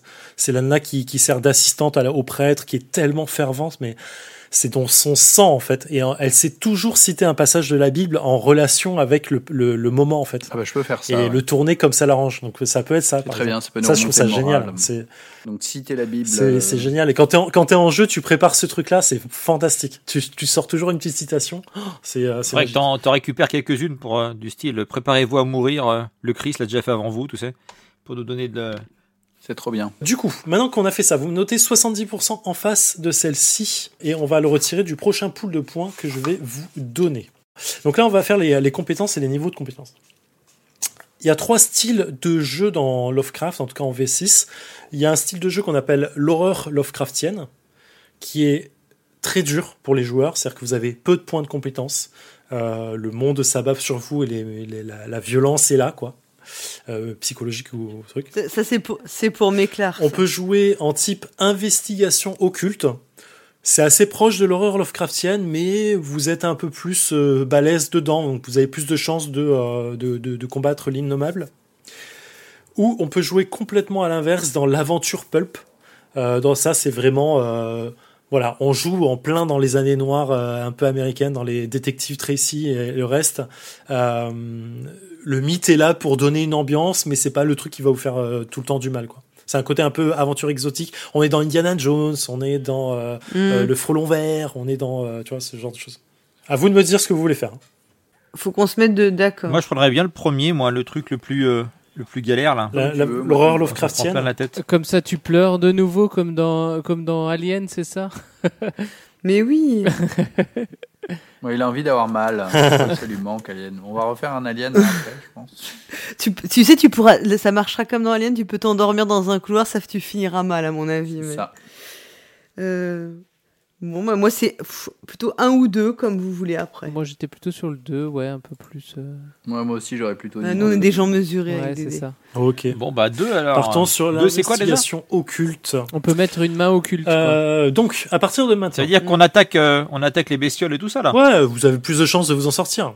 Un peu plus. c'est celui où on attaque les bestioles, c'est plutôt le 3. Hein où on est à la sulfateuse en train de tirer sur Cthulhu et ses sbires. Ouais, dans, le 2 c'est plutôt C'est là où vous avez une chance d'en sortir quand vous les attaquez. non, le non, 3 c'est là où vous les non, tuez sûr et certain. Ça c'est les MJ qui veulent euh, induire les, les joueurs en, en, en, erreur quoi. Vous avez une chance de vous mais, en sortir mais, quand vous fuyez. Mais quand si, vous attaquez, vous, vous verrez, les, les shogots, ils adorent faire des câlins et il faut toujours faire des câlins aux shogots. C'est les meilleures créatures du monde. Donc, euh, investigation occulte. Vous allez maintenant, chacun votre, de votre côté, prendre votre score d'éducation, yes. le multiplier par 30. Ok. Et dans ce, ces 30 précisément, vous allez distribuer ces, euh, ce pool de points dans vos caractéristiques euh, de compétences, enfin ces compétences pardon qu'on vient de citer, donc de votre métier. Celle où on a mis les petites coches, c'est ça? Exactement. Et vous êtes, merci, voilà, quelqu'un qui suit. Vous enlevez déjà vos 70 points de votre, et, de votre truc de base. C'est comment il fait Et à partir de là, vous allez faire votre popote à vous en disant, eh, est-ce que je veux quelqu'un qui fasse un peu plus de baratin que d'imposture? Est-ce que je veux, et en fait, là, on va se dessiner. Oui. J'ai une question. Okay. Oui. Euh, par exemple, baratin, il y a marqué 0,5. Ça veut dire, est-ce que je commence à 5 ou je commence à 0? Mais c'est une excellente question! Excellente, merci. Tu, auras, tu mettras plus 1% un quelque petit peu la réponse. Euh, euh, alors effectivement, dans, en, en, face de chaque compétence, vous avez déjà quelque chose pour la plupart. Entre parenthèses, c'est le, le, niveau de base. Donc si vous mettez 20 dans baratin, vous avez 25. Mmh. Voilà. Donc si vous mettez 25 dans bibliothèque, vous avez 50. Et ainsi de suite. Et c'est un pourcentage, je suppose que si on met 110, c'est un voilà, peu le maximum que vous pouvez avoir, euh, je vais vous limiter ça à 80, c'est déjà pas mal. Euh, sachant que il vous faut au moins trois compétences qui soient à plus de 60%, ce qui est pas dur en vrai. Mais trois compétences de votre de, de, de, profession, de profession qui soient à plus de 60%, parce que ça prouve que vous commencez à connaître votre profession. À 70 et plus, vous commencez à être expert dedans. Donc à vous de voir si, bah, par exemple, Éclair, si ton militaire, il a fait ça toute sa vie, il a fait une école militaire, toute sa vie, il a, il a fait ça, bah, en fait, tu vas mettre dans tout ce qui est, euh, euh, qui est relatif à ces métiers euh, militaires, bah, tu vas mettre 70% dedans, quoi. Parce que tu sais que le mec, il a fait que ça toute sa vie, donc il connaît que ça. Euh, si, si vous voulez quelqu'un qui a fait plusieurs petits métiers, mais que du coup, bah, il commence à connaître ce métier-là parce que, je sais pas, il a fait, euh, il a enchaîné et c'est au moment où on joue, c'est son dernier métier. Il s'y connaît peu en photographie, par exemple. Et bah, il va avoir que 60% dedans. Euh. Ce qui est à peine un, une chance sur deux de réussir. Hein. Quand je rappelle le système de jeu, on est en système D100. Donc vous allez lancer, à chaque fois que vous faites un test de compétence, vous lancez un D100 face. Donc un dé, 2d10, grosso modo, un faisant la dizaine, l'autre l'unité. Et vous devez faire moins ou égal à votre compétence. Donc si j'ai 50 en compétence et que je fais 50 et moins sur mon jet de dés, je réussis. Si je fais 51 et plus, je rate. Euh, j'ai une question. Quand tu dis 70, c'est 70 au total. Si par exemple j'ai déjà 10 en base, c'est 70 absolument, au total. c'est le total. Oui, oui, absolument. Euh, moi j'ai une question. J'ai arme à feu. Oui. Euh, par contre, j'ai pas le nom d'arme à feu. Alors je peux mettre pistolet à bouchon. Tu, peux, tu peux mettre arme de poing, arme à feu. Tu peux mettre recopier arme à feu, ça change pas grand chose. En vrai, ça va être. Est-ce que tu veux plus des armes de poing ou des armes longues type fusil? Ouais, Le militaire, il est censé pas faire du trop d'armes de poing. Hein. Bah, un officier, il fait quasi que de l'arme de poing, par exemple. Parce qu'en vrai, euh, Il, est pas sur le terrain en train de tenir une Kalachnikov. arme de poing, je mets alors? Tu mets arme de poing, c'est-à-dire que ça va être. Euh, euh, ouais, les pistolets, les revolvers. Pistolets, revolvers, exactement. Et est-ce qu'on est obligé de mettre un minimum? Oui, alors non, tu n'es pas obligé de mettre un minimum si tu veux maxer spécifiquement des choses. Mais toutes les compétences que je t'ai données n'ont pas obligé de recevoir des points, absolument. Ok. Et on est d'accord que de toute façon, ton minimum, ça sera par exemple Exactement. 5% pour Baratin. Quoi. Oh, qu'est-ce que vous êtes fort, vous êtes intelligent. Je sens que le mythe tremble moi, face une, à. Euh, moi, j'ai une question euh, par rapport à sciences de la vie, sciences formelles et sciences oui, humaines. alors on va, on va, je vais te donner ça. Il va avoir des. Et même, même sciences occultes, Ouais, tu vois. bouge pas. Ça aura un petit peu plus de clarification. Alors il y a plein, il y a plein de choses possibles. Alors, tu m'as dit sciences occultes Non, tu m'as dit que c'était pour les religions. Ouais, c'est connaissances pratiques et rituels occultes euh, en général. Donc ri- rituel occulte, c'est savoir faire une messe, par Ouais. exemple. Euh, sciences euh, humaines, on peut, il y a plusieurs choix possibles. Euh, administration et économie, anthropologie, archéologie, droit, histoire, euh, géographie, sciences politiques, sociologie. Il y a plusieurs choses de ce groupe-là. Sciences de la Terre, ça va être géologie, glaciologie, euh, météorologie, minéralogie, océanographie, sismologie, par exemple. Mhm. Sciences de la vie, ça peut être chimie, biochimie, biologie, botanique, paléontologie, pharmacologie. Euh, sciences formelles, c'est l'astronomie, la chimie, la cryptographie, les mathématiques, la physique, et ainsi de suite. Euh, et je crois que ça en a fait le tour. Euh, si je choisis. Alors, ah oui, non, par contre, j'ai interverti les trucs. Sciences humaines, donc je choisis par exemple histoire, c'est correct. Sciences formelles, minéralogie. Astronomie, chimie. Minéralogie Minéralogie. Minéralogie, ça va être plus euh, sciences de la Terre. C'est sciences de la Terre. Non, moi, ce qu'il me faut, c'est sciences de la vie et sciences formelles. Sciences formelles, t'avais donné quoi comme exemple? Astronomie, chimie, maths, euh, physique, euh, Ah oui, astronomie, maths, physique. Allez, ast- cryptographie éventuellement. Moi j'ai pris crypto. Ah, c'est bien. maths, maths.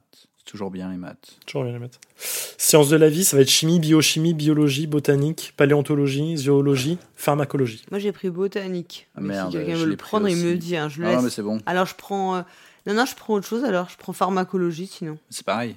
Non, c'est pas la même chose. Botanique, c'est connaître les plantes. Pharmacologie, c'est savoir transformer une plante en, en médicament, par exemple. Ouais. Eh, c'est pas la même chose, monsieur. On fait du jeu de rôle, hein, on bouffera la plante directe. hein. De toute façon, ce sera des plantes vertes, des plantes rouges, c'est tout. hein. Comme dans Resident Evil, tu sais, t'avais bleu, rouge, vert, et puis après, tu, te démerdes avec ça. Et dans imposture, euh, c'est quoi? Alors, imposture, c'est une excellente question. Laisse-moi vérifier. avant que je dise une bêtise.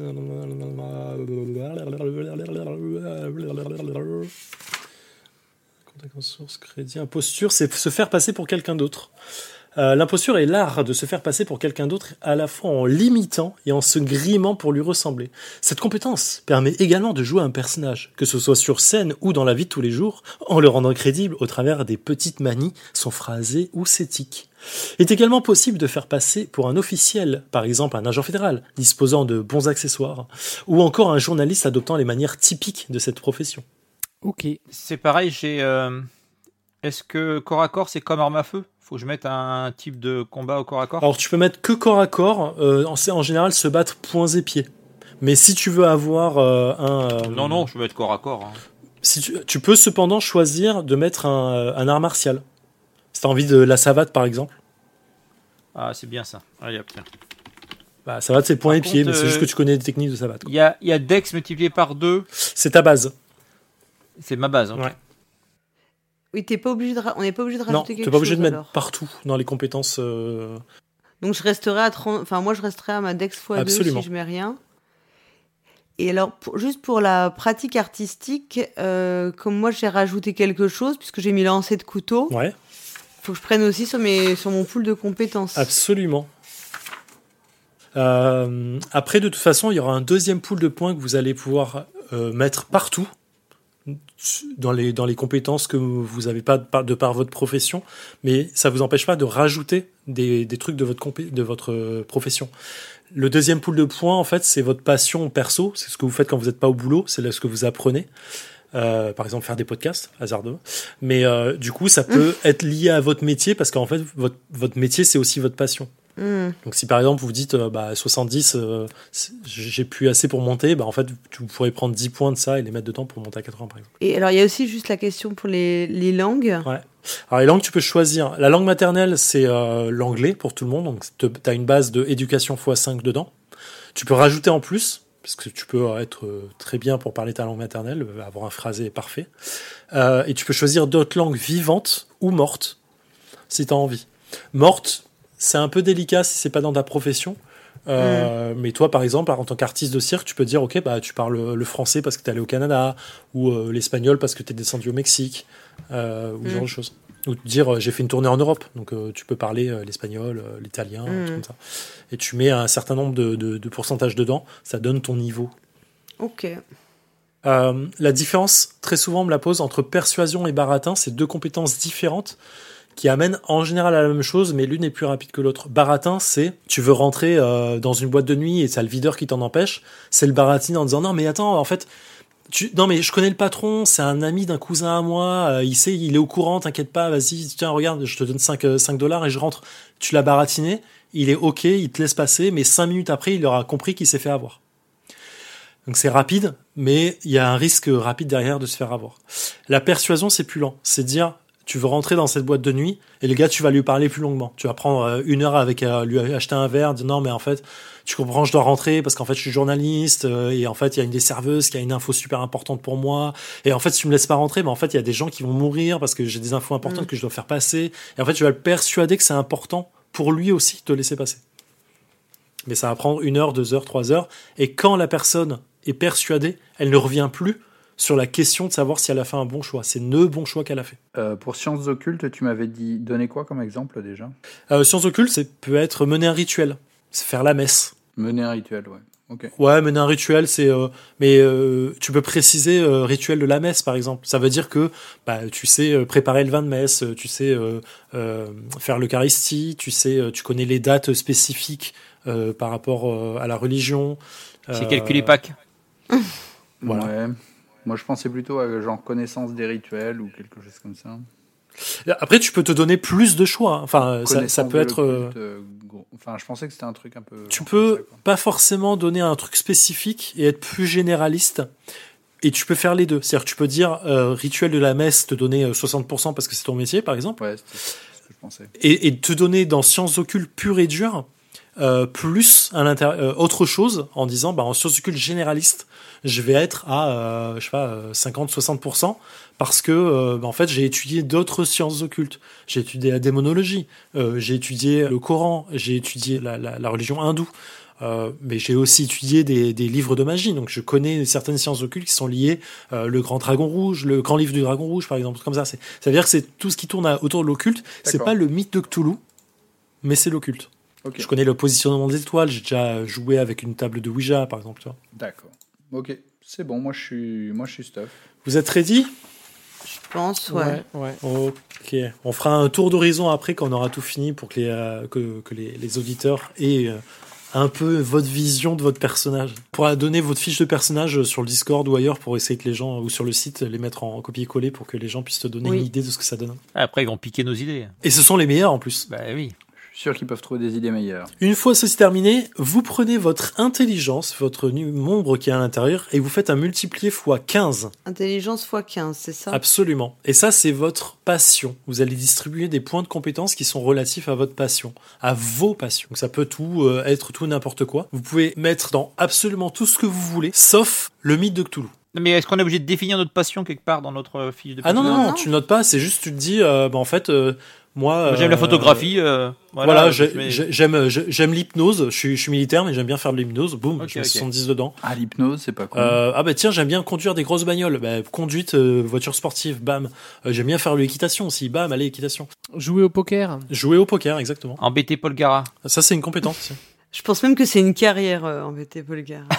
Un métier. C'est un sacerdoce. Est-ce qu'on a un médecin? Je vais mettre médecin, tiens. Euh, ouais, j'ai déjà premier soin, moi. Premier soin et médecine, c'est pas pareil. hein, C'est pas crois. pareil. Le, le premier soin, c'est vraiment savoir faire un bandage parce que t'es en train de pisser le sang et qu'on n'a pas envie que tu perdes Mm. ta Je jambe. vais peut-être faire ça. Médecine, c'est dire, ok, vous êtes malade, vous avez une grippe, monsieur. Non, ou ça peut être euh, thé empoisonné. euh, oui, voilà, c'est empoisonnement, ça peut être opéré, vraiment, se dire, ok, bah, euh, il faut vraiment pouvoir euh, te, te, te retirer l'appendicite en plein milieu et alors qu'il y a un chegotte qui nous attaque. Ouais. Le truc classique. Ah, tout- ça arrive tout le temps. Alors, ma, ma question, c'est euh, on est limité à combien? 80%, Dans cette, toujours. euh, 80, euh, combien? 80 Ouais, il veut pas qu'on fasse plus. Allez, vous avez le droit de monter à une compétence à 90 si vous voulez. En plus, je prends des trucs qui servent à rien du tout, moi. Mais je trouve ça bien. Est-ce que quelqu'un prend premier soin ou pas? Je l'ai, ouais. Ok. Mais moi, c'est ma, c'est mon métier. Ah oui, t'es médecin? Non, mais je suis officier et dedans, il y avait. euh, Ouais, militaire, automatiquement, Ouais. ouais. bah, Je vais prendre médecine. Mais tu alors. peux prendre premier soin. hein, parce que moi, si je suis malade, euh, si je me, je me casse la jambe. Bah, tu t'auto-soignes. Ah oui, c'est vrai, j'ai auto-soin. Il y a un médecin qui a fait ça, je ne connais plus son nom, mais euh, dans cette, à cette époque-là, il y a un médecin qui s'est opéré tout seul la jambe et euh, qui, euh, qui, a, qui en a fait un bouquin. Il avait une assistante au- à côté de lui et au fur et à mesure qu'il s'auto-disséquait hein, complètement, euh, il donnait à l'assistante les sensations qu'il avait. Et euh, ça a pu euh, aider vachement la recherche derrière de se dire ok bah ça ça fait ça c'est en fait c'est le nerf c'est ça qui transmet la douleur c'est ça machin et c'est je sais plus comment il s'appelle Bon appétit, bien sûr. vraiment une force de caractère incroyable je. Ouais. Il y a un truc à mordre aussi. Ah non il pouvait pas parce que du coup il devait parler en même temps Ah oui, d'accord. Donc une fois qu'on aura fait ça, je vais vous dire rapidement ce qui nous manque. Il va nous manquer les cercles d'influence que je vais vous expliquer après. Euh, vous allez grosso modo décider des cercles que vous considérez comme des cercles que vous fréquentez régulièrement et que vous connaissez bien, qui sont en général liés à votre profession. Euh, un deuxième cercle qui va être euh, lié à ce que vous connaissez au-delà de votre profession, parce que c'est des gens que vous connaissez euh, par votre passion, par exemple. Et on va avoir deux cercles qui sont radicalement opposés. Un cercle que vous n'aimez pas trop parce que bah c'est pas le genre de gens avec qui vous aimez traîner, et d'autres qui sont complètement à l'inverse de vous. C'est genre les gens que vous voulez jamais voir dans votre vie. Et ensuite, on fera la personnalité et j'ai oublié un truc, l'équipement fétiche. Piloter, je peux mettre bateau à voile ou pas? Euh, c'est plutôt navigation dans ce cas-là. Ah oui. Piloter, ça va être un avion euh, éventuellement. Ah, navigation, ça me plaît bien, ça me plaît bien ça. Ça sert à rien. J'ai pris cheval, équitation et navigation. Deux trucs qui servent à rien. Ne jamais sous-estimer be- le besoin de navigation. hein. En général, euh, quand ça arrive que tu en as besoin, c'est le truc qui te sauve le scénario pour quelqu'un. Ouais, mais ça veut dire que je sais, que je sais naviguer parmi les, par- par- parmi les gens, moi. Si je veux mettre des points en natation, c'est où? C'est athlétisme Athlétisme, éventuellement. Il n'y a pas de natation pure et dure, mais c'est plus de l'athlétisme. Si tu, tombes à l'eau et que tu essayes de remonter, c'est de, de l'athlétisme. Pe- petit point euh, perso, fun fact, euh, un jeu joué à euh, Rêve de Dragon, qui est un très bon jeu, mais qui a un système de compétences complètement pété. Et du coup, notre MJ nous avait obligé, enfin obligé, nous avait mis sur, les pré-tirés des points en, capacité artistique, chacun. Il y a un qui savait jouer de la flûte, l'autre qui savait danser, ainsi de suite. On a remanié un peu tout ça parce qu'on voulait euh, personnaliser un peu nos archétypes et pers tous, sauf un, a enlevé les trucs de, euh, de, de compétences artistiques parce qu'on trouvait ça nul d'avoir euh, joueur de flûte à 25 par exemple. Et en fait, à un moment dans le scénario, il y a un PNJ qui nous a, qui demandait à, à jouer un air, euh, enfin à jouer quelque chose de la musique pour pouvoir nous donner l'indice nécessaire et continuer la quête. Et ben heureusement que quelqu'un avait joueur de flûte parce que sans ça, on serait vraiment dans la merde. hein. Ouais, comme quoi. Ne jamais sous-estimer le- les 15 points, 20 points de compétences que tu peux mettre complètement dans un truc idiot, mais le jour où tu en as besoin, t'es content de l'avoir. même, ce que je trouve intéressant, c'est que ça te force à, à- ça oriente ton personnage. Toi, là, j'ai mis navigation, Bien sûr. qui sert strictement à rien. Et toi, j'ai mis navigation en 24. Franchement, c'est pas génial. Mais je me dis juste que si jamais on est, par exemple, à Venise, toi, t'as tendance à aller sauter sur le bateau plutôt que de courir sur le pont, quoi. Ouais, t'as ça, mais surtout, ça oriente aussi ton personnage. Bah oui. bah en fait, c'est le gars, le week-end, il va, il, va- il fait un peu, il fait un peu de voile. Voilà. Et surtout, le, le Ouais. jet de navigation, c'est pas tant, euh, c'est pas parce que tu montes sur, sur une barque à Venise que je vais te faire un jet de navigation, mais parce que tu as déjà des points dedans. Oui, c'est ça. On va considérer tout de suite que tu sais faire quelque chose dedans. Tu vas réussir, faire- tu voilà. as presque des Tu sais ramer, quoi. euh. Voilà, c'est ça. Ça- en fait, fait on va te faire faire un jet quand ouais. ça devient dangereux, quand ça devient la mer agitée, quand tu essaies de faire une course poursuite avec un bateau à moteur, un truc comme ça. Là, on va commencer à rentrer dans des jets. Mais avant ça, il y a aucun besoin de faire un jet parce que tu pousses une pirogue, quoi. Mm. C'est pareil pour euh, tout ce qui est conduite. Conduite, par ailleurs, vous avez 20% de base, c'est-à-dire que vous savez tous conduire une voiture. Maintenant, si vous essayez de faire euh, un grand, un circuit, euh, un- une course sur circuit, là, ça va commencer à, à faire des jets. Maintenant, on va faire vos cercles d'influence. Donc, comme j'ai expliqué, on va avoir euh, quatre cercles. Un cercle qui va être proche. Donc, c'est vraiment le euh, gars que vous connaissez dans votre métier. Les personnes que vous connaissez dans votre métier. C'est Hey, salut machin, comment ça a été hier? Au fait, ta, ta, ta petite fille, elle va bien? Elle a été soignée depuis la dernière fois. Euh, vous allez choisir un, un cercle. Je vais vous donner des exemples de cercles, bien entendu. Euh, Il y a avoir un cercle éloigné. Vous avez une attitude plutôt favorable avec eux. C'est Hey, salut euh, John, euh, je vous appelle parce que en fait j'avais besoin d'un renseignement sur il va avoir un cercle opposé. C'est un cercle qui est plutôt défavorable. C'est euh, quelqu'un que vous appelez pour dire non mais attendez, avant de raccrocher, je vous assure, j'ai un truc à vous dire, c'est super intéressant pour vous. C'est un peu dans ce sens-là. Et euh, le cercle ennemi qui est très hostile, c'est le la prochaine fois que je te croise, c'est un- c'est une balle entre les deux yeux que je, je- que je retrouve. Donc là-dedans, on peut avoir euh, le milieu des anarchistes, par exemple, le milieu du business, le milieu des cultes, le milieu culturel général, les galeries, les beaux-arts, tout ça. Le milieu fonctionnaire, ça va être les douanes, euh, obtention de papier d'autorisation, euh, les fonctionnaires corruptibles, ainsi de suite. Force de l'ordre, Globetrotter, le Gotha. Le Gotha, c'est le milieu des gens riches et célèbres. Les médias, en général, les militaires, euh, musées et instituts. Le milieu notable, c'est-à-dire euh, le notaire, les médecins, et les riches propriétaires terriens, les industriels. La pègre, évidemment. Le milieu de la santé, les sans-abri et les universitaires. Les religieux. Je peux mettre les cultes en général. hein. Les cultes Ah ouais. C'est plus généraliste et ça permet de ne pas se, se refermer sur un truc, tu vois. Est-ce que ça, les, les cercles, faut les faire quand même par rapport à notre profession? Ouais, c'est plus. ça- C'est faut, faut qu'il y ait Ah, une soit certaine cohérent, logique quoi. dedans. Ouais, faut qu'il y ait une pas mettre Toi, c'est mili- ouais. militaire, c'est le proche, par exemple. Ouais, oui, c'est ce que j'ai mis. Ouais. Toi, tu vas pas être pote avec les anarchistes a priori, quoi. Bah, Ouais. C'est ce que j'ai mis. J'ai mis, euh, mis cercle proche militaire, cercle opposé, j'ai mis la pègre, cercle Ouais. éloigné, j'ai mis universitaire, et cercle ennemi, j'ai mis anarchiste. Les anarchistes, ils sont dangereux pour le, pour le gouvernement. Après, entre les, euh, les éloignés et les opposés, on peut trouver un déclic. C'est-à-dire que tu peux avoir les, la pègre en éloigné, par exemple. Ça veut, ça veut pas dire que euh, tu es très bien, très bon avec eux, mais Mm. bah, ça veut peut-être dire que dans, votre passé, dans ton passé, tu as eu des rapports avec euh, quelqu'un de la pègre et que du coup, tu connais quelqu'un dedans. Ça veut pas dire que tu es pote avec eux, ça veut pas Oui. dire que tu, tu fais toi-même du trafic, mais bon, bah, c'est un milieu voilà, que tu connais. Ouais, t'as raison, j'ai inversé les deux, moi. En opposé, j'ai mis universitaire. Ils passent leur temps dans leurs bouquins, ils savent rien, ils nous parlent de théorie, ils vont pas au charbon. Opposé, c'est quoi, euh, Opposé, c'est euh, c'est un peu le, la personne que tu co- qui t'aime pas trop, que tu aimes pas trop, mais euh, ça veut pas dire vous tirer dessus, quoi. C'est euh, en général euh, les gens ils t'aiment pas trop, quoi.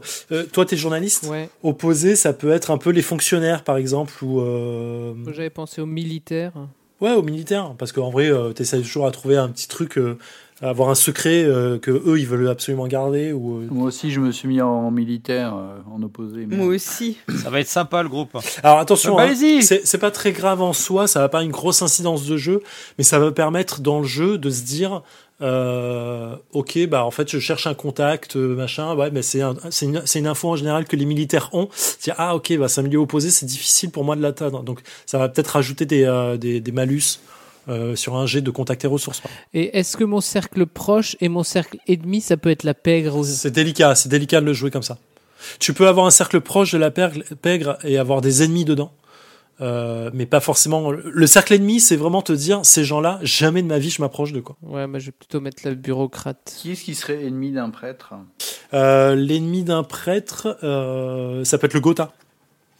Ah ouais Par exemple. mis euh, justement cercle éloigné, mais pas nécessairement. Bah, euh, ça, ça, veut, alors, ça peut, hein. ça peut, c'est pas forcément ça. Ça peut être la, la pègre complètement parce que, euh, bah, en fait, c'est eux qui font du- Ouais, le qui plus de mal aux gens autour d'eux. Ouais, t'as raison, la paix. Ou les anarchistes, parce que tu considères que les anarchistes, c'est ce qui casse la société aujourd'hui. Notre société ouais. a besoin d'être euh, d'être croyante. Alors, j'avais pensé aussi aux anarchistes, mais bon, tout le monde met anarchiste en cercle ennemi et militaire en opposé. Donc. Universitaire aussi? Ah non Universitaire, parce que le milieu scientifique va à l'opposé Ah, de tout ce qui est le Ça peut être aussi, ça peut Bah être oui. aussi euh, ouais, euh, le, le- les business, hein, parce que euh, tu vois, si toi tu Bien veux qu'ils donnent de la, enfin qu'il y ait moins de pauvreté, etc. Tu considères que eux, ils Et se- surtout, le business, c'est le, le- le bien matériel, c'est l'opposé du bien, de- du bien, euh, du bien sensoriel. Mhm.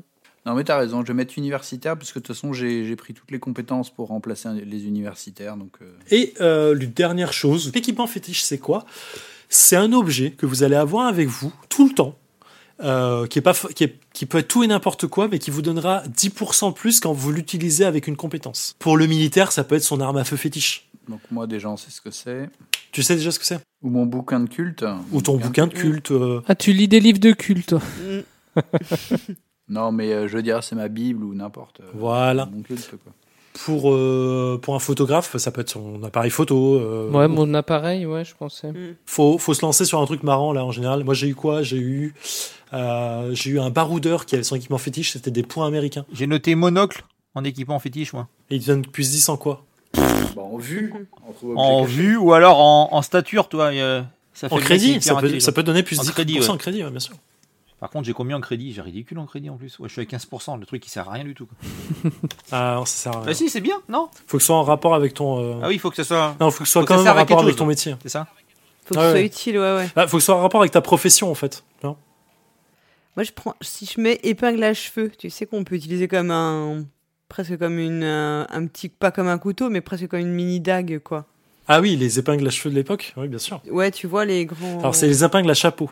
Oui, ce serait plus ça, ouais. qu'une- Et d'ailleurs, épingle dans les années 40, je crois, la Comment pol- ça s'appelle? Je sais plus comment ça s'appelle. Enfin, a... Moi, je sais que j'en ai, tu sais, moi, alors pas. Oui, c'est les grandes aiguilles en fait avec. qui, euh, qui, qui ressemblent voilà, à des moi j'ai des grands trucs fait. comme ça avec lesquels j'attache mes cheveux. Et, Ouais. euh, En fait, c'est les, ce qu'on appelait les épingles à chapeau à l'époque. Euh, C'était très pointu, très fo- très très Oui. épais.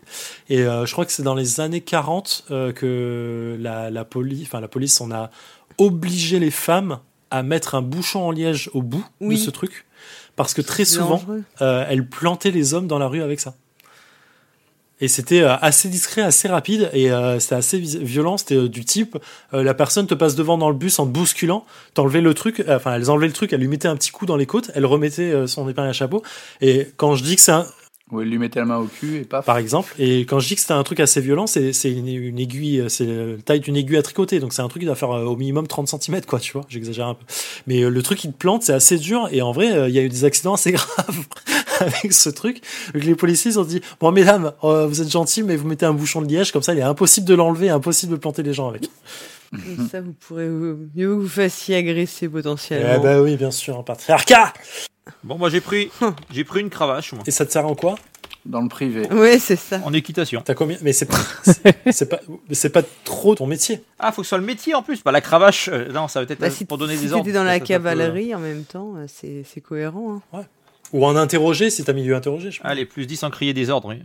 Mais tu dois déjà dire dans quoi est-ce que tu l'utilises, parce que finalement, la c'est- Bible, elle peut me servir dans les sciences occultes, mais aussi pour le latin, peut-être, ou des trucs comme Oui. ça, tu sais. Ouais, ou pour la persuasion aussi. Ou pour la Tu vois, persuasion. Tu peux dire aux gens. Pour moi, c'est pas figé.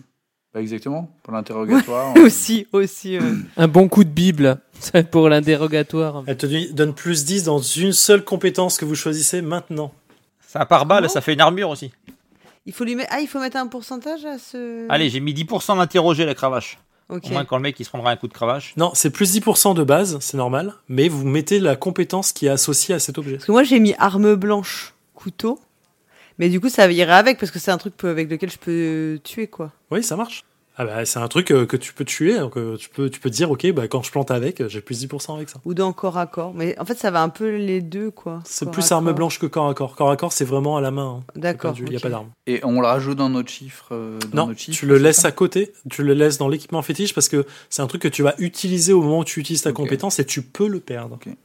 Est-ce qu'on Ah a le oui. droit de dépasser les 80% à- à- avec Avec, cette, tu euh, peux, ouais. ces 10% ou pas? Absolument. Tu peux arriver à 99%. Euh, ensuite, le dernier point, c'est pas le plus intéressant, mais il faut le faire quand même, c'est marrant. Euh, on va euh, mettre les personnalités. Donc, il y a plusieurs types de personnalités à votre personnage. Vous pouvez le décider de, de lui mettre une petite, euh, un petit truc. C'est Il est anxieux, il est flegmatique, il est jovial, méfiant, narcissique, obsessionnel, sanguin, taciturne, tatillon ou timide. C'est vraiment que pour le RP, pour l'idée du personnage, que pour euh, plus pour une compétence. hein. Ouais. Comment est-ce qu'on dit à quelqu'un qui est un peu premier de la classe, c'est, euh, qui est volontaire et euh, volontaire, volontaire Ouais, volontaire, ça marche. Ouais. Obsessionnel, si tu vois que c'est un. Non, mais tu vois, c'est un curé, il sait ce qu'il est, donc euh, Ça marche. il va ouvrir les portes. Moi, j'ai mis pessimiste. moi. Ça marche. Moi, je mets hanté dans le sens où j'ai dans mon passé des choses qui m'ont perturbé quoi. Alors, anxieux plus que hanté. Ouais, anxieux. ouais, Parce qu'en thé, autrement, on va Anxieuse. t'obliger de te faire des, te faire un truc avec euh, des, des rituels. Non, mais tu vois, tu peux être hanté par ton passé, ça se dit. Hein. Ouais, mais c'est euh, c'est plus le côté, du coup, ça te rend anxieuse, euh, anxieuse générale, en fait. Oui, c'est ça. Bah, on, on que- sait jamais. Moi, que je suis déjà tombé sur un MJ sadique. hein, je cite personne. S'il voit sur ta Mm. feuille hanté, tu vas te retrouver à avoir des voiles dans ta tête. Ah, ça, c'est les folies. C'est les folies, ça Ah vient. bah, ça, c'est fort possible. Euh, et avec ça, on a euh, à peu près fini. On a même bien fini, je dirais. On n'a pas fait l'âge et le nom. Alors, vous choisissez. L'âge n'a absolument aucune, euh, Incidence. aucune incidence sur le jeu. Euh, le sexe non plus. Et le nom et prénom non plus. Et après, vous allez nous présenter tout ça un à un. Nationalité, je suppose qu'on est tous américains. Tu peux choisir d'être canadien, par exemple, ou d'être européen, euh, français ou quoi, qui a été immigré aux États-Unis plus tard. Il y a pas, il y a peu d'incidence non plus. Ça va changer juste la langue maternelle éventuellement. Ouais, je vais mettre américain, je vais pas m'embêter. Faudra que tu, tu recompteras ou pas les. si on t'envoie les feuilles après? Non, bien sûr que non. Oh là, j'ai que ça à faire. Moi, j'ai mis 250 en, en baratin, je me dis que c'est peut-être un peu trop. Vous savez, je vais vous dire, si vous, si vous, si vous avez envie de tricher sur des, euh, des, des compétences et vous mettre plus 10, plus 20, hein, faites-le. Ah non, je te parle pas de triche, moi, je te parle d'erreur, Votre, euh, vo- votre niveau de jeu. Involontaire. Non, mais ce que je veux dire, c'est. euh, voilà. Ça, moi, ça me gêne pas. Après, euh, si à un moment vous êtes trop fort quelque part, bah, je mettrai en face des monstres plus Ouais, forts. qui seront adaptés de toute façon. C'est exactement ça, donc en vrai. euh. Puis quand t'essayes de. T'as as 90 enfants baratins, très bien. Le Shogot, lui, il écoute pas ce que tu dis. hein. En fait, ce que tu es en train de dire, c'est que toutes nos compétences sont une illusion et que. Non, je dis que je vais adapter si vous réussissez toujours à trouver tous les objets cachés, à être vigilant tout le temps et à ouvrir toutes les portes.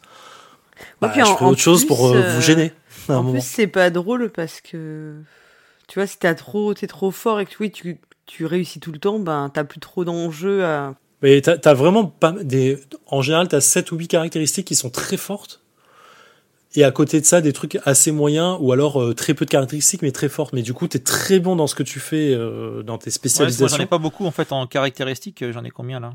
J'en ai 11. Ouais, mais t'es un spécialisé, c'est tout. Tu spécialises. euh, C'est c'est là où dans les groupes de personnages, ce que je disais tout à l'heure, on a des groupes qui se parlent beaucoup sur, euh, sur la façon de créer leur personnage. Et du coup, ils ont chacun leur spécialisation.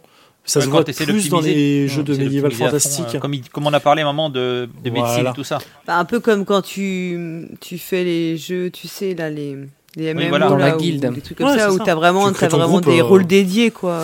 Oui, c'est pour ça que c'est plus dans les Donjons et Dragons, par Mm. exemple, tu vas avoir un healer, un tank, Mm. un DPS euh, et, euh, un, et un couteau suisse à côté de ça. Donc l'idée, c'est de créer un groupe toujours dans ce sens-là.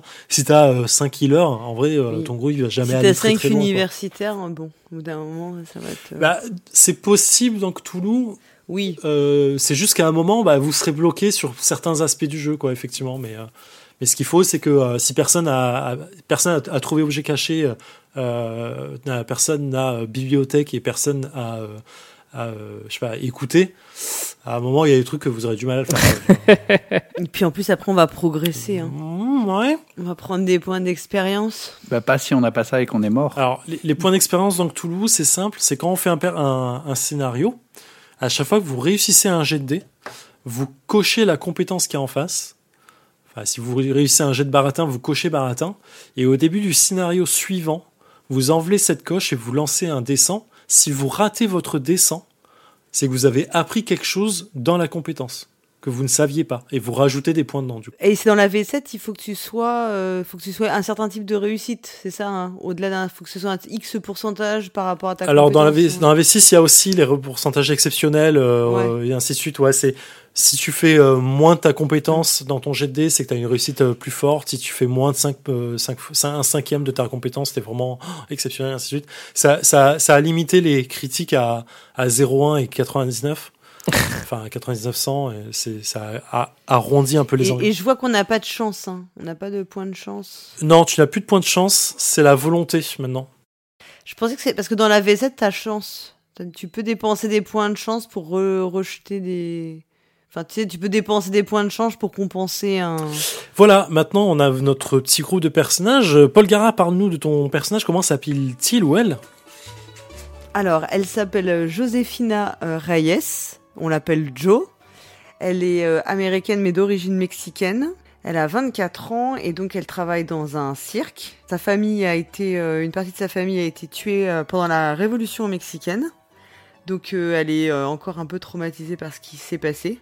Elle est quand même assez, euh, elle a réussi à s'en sortir un peu toute seule euh, jusque là. Donc euh, elle est assez douée en baratin, en capacité de de persuasion, de négociation, toutes ces qualités dont tu as besoin pour survivre quand tu es un peu euh, paumé. Euh, elle a quand même eu une bonne éducation, donc à- de, de base, même si aujourd'hui elle est plus dans le dénuement. Euh, elle, a appris à lancer euh, le couteau, donc ça c'est euh, un peu son. Et elle est aussi, elle fait aussi un peu de d'hypnose, de spiritisme, parce qu'elle essaie de reparler à la, aux gens de sa famille qui sont ont été tués. C'est, enfin voilà, elle essaie d'entrer en contact avec eux. Elle sait un peu se cacher, se dissimuler, se grimer, en fait, sous toutes ces euh, compétences-là. Euh, elle a un peu, elle a pas mal de psychologie également, euh, et puis sinon, bah, elle parle espagnol forcément, en plus de l'anglais, et, euh, voilà. Après, elle a quelques compétences, bah, un peu de connaissances en botanique, en cryptographie, sociologie, sismologie, ce genre de, choses. Et elle s'est montée à cheval, enfin un petit peu quoi. Des choses?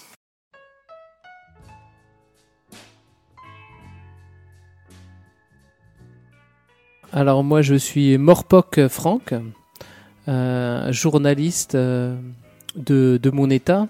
Il est assez baraqué pour un, pour un journaliste, mais euh, ça, sert, ça sert pas mal pour interroger dans la rue et avoir des, des infos euh, sur, euh, sur la pègre et, euh, et faire des, des bons articles. Tu es journaliste euh, euh, juste euh, pigiste ou tu, tu es plus reporter sur du long terme? Plus reporter euh, sur euh, sur de long, terme sur des, des grosses des grosses enquêtes euh, avec des photos parce que moi j'ai toujours mon appareil photo fétiche bien sûr qui me sert à, à immortaliser euh, les, les les infos et les et les, les moments croqués ces moments de vie et pour pour les restituer euh, dans dans le journal Euh, il sait aussi euh, très bien jouer au, au poker parce que c'est toujours toujours pratique de savoir jouer au poker dans les dans les speakeasy. Il- a des dettes auprès de la pègre ou autre comme ça? Pas forcément, oui. Bah, il y a peut-être, euh, il a eu des, des démêlés un peu avec avec la pègre parce que euh, voilà, euh, quand tu fais un article qui parle de la pègre, que tu dénonces un petit peu, euh, t'es t'es jamais t'es t'es jamais bien vu quoi. Voilà, un, un journaliste euh, classique quoi. Ok. Méclar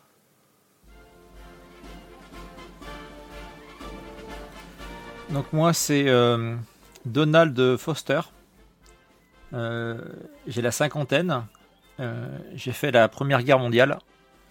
Et ça s'est pas très bien passé. C'est-à-dire que le moral a pris un coup parce que avec les ravages de la guerre, donc il est devenu un peu pessimiste, Donald. Euh, il est euh, bon dans son domaine au niveau militaire. Ce qui lui plaît beaucoup, c'est euh, les longues balades à cheval qui lui permettent de s'éloigner un peu des humains et puis de profiter de la vie en se promenant un peu.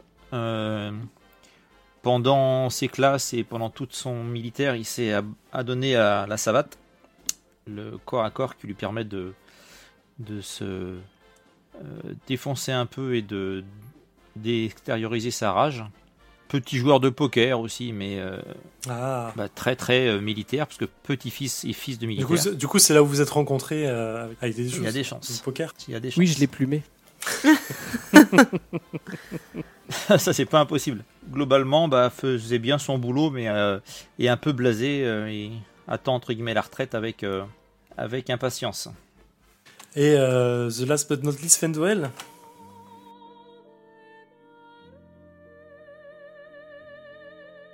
Oui, donc mon personnage, c'est Duncan Macmullan, Macmullen, pardon, dit Père Duncan alors, c'est un très beau jeune homme de 30 ans, d'une trentaine d'années. Irlandais?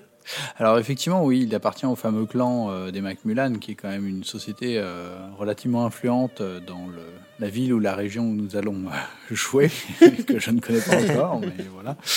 Étant donné que je suis quelqu'un de, de classe moyenne, c'est plutôt correspondant à, à mes caractéristiques. C'est quelqu'un qui est très volontaire, qui a vraiment peur de rien, qui, qui va de l'avant et qui se pose pas trop de questions. Euh, c'est aussi un touche-à-tout, c'est un petit peu un, prêtre geek, quoi. Voilà, c'était ça, c'était ça mon idée. Il a une foi qui euh, permet de, convaincre les gens, les hommes et les femmes, et aussi sa beauté euh, joue pour lui. Et donc, et en fait, il a une capacité de persuasion qui est, qui est, qui est très forte. C'est un rat de bibliothèque, il aime, il aime justement lire les bouquins. il a un petit penchant pour, bah, bah, en fait, euh, quand on est un prêtre, bah oui, on fait la messe, mais aussi on a du temps libre. Donc euh, voilà, il, a, il potasse des bouquins de, de médecine, il potasse un petit peu de botanique, il potasse euh, un peu de, mathématiques, euh, des sciences occultes. Enfin voilà, donc il est assez euh, versé vers euh, euh, pas mal de petits arts. Et puis bon, bah logiquement. Euh, il est curieux, il s'est entraîné donc à trouver des livres dans les, dans les bibliothèques, donc il n'est pas mauvais à en trouver objets cachés. Il n'est pas mauvais en psychologie, vu que bah, en écoutant les gens au confessionnal, bah, à force, tu arrives à quand même euh, prendre un peu le métier. Et euh, qu'est-ce que je veux dire? Sinon, assez classique, il connaît le latin euh, Normal. À un assez bon niveau. Du coup, c'est euh, c'est forcément en confession que tu as connu le personnage de Méclar et de des choses. C'est possible, euh, c'est possible, hein, tout à fait. Dès que vous vous connaissez tous les trois comme ça. Euh, Paul Gara, comment tu, tu, tu aurais pu euh, connaître ces, ces, ces gentlemen? Alors moi je connais euh, le père Duncan parce que bah comme je suis Ah. d'origine mexicaine, je suis catholique et Oui. je suis très très très croyante. Donc en fait euh, je vais C'est souvent une euh, paroissienne. voilà parce que je trouve qu'il est euh, très à l'écoute justement et euh, voilà c'est une des rares personnes qui prend au sérieux euh, voilà quand je lui parle des de la ma famille qui a été massacrée etc.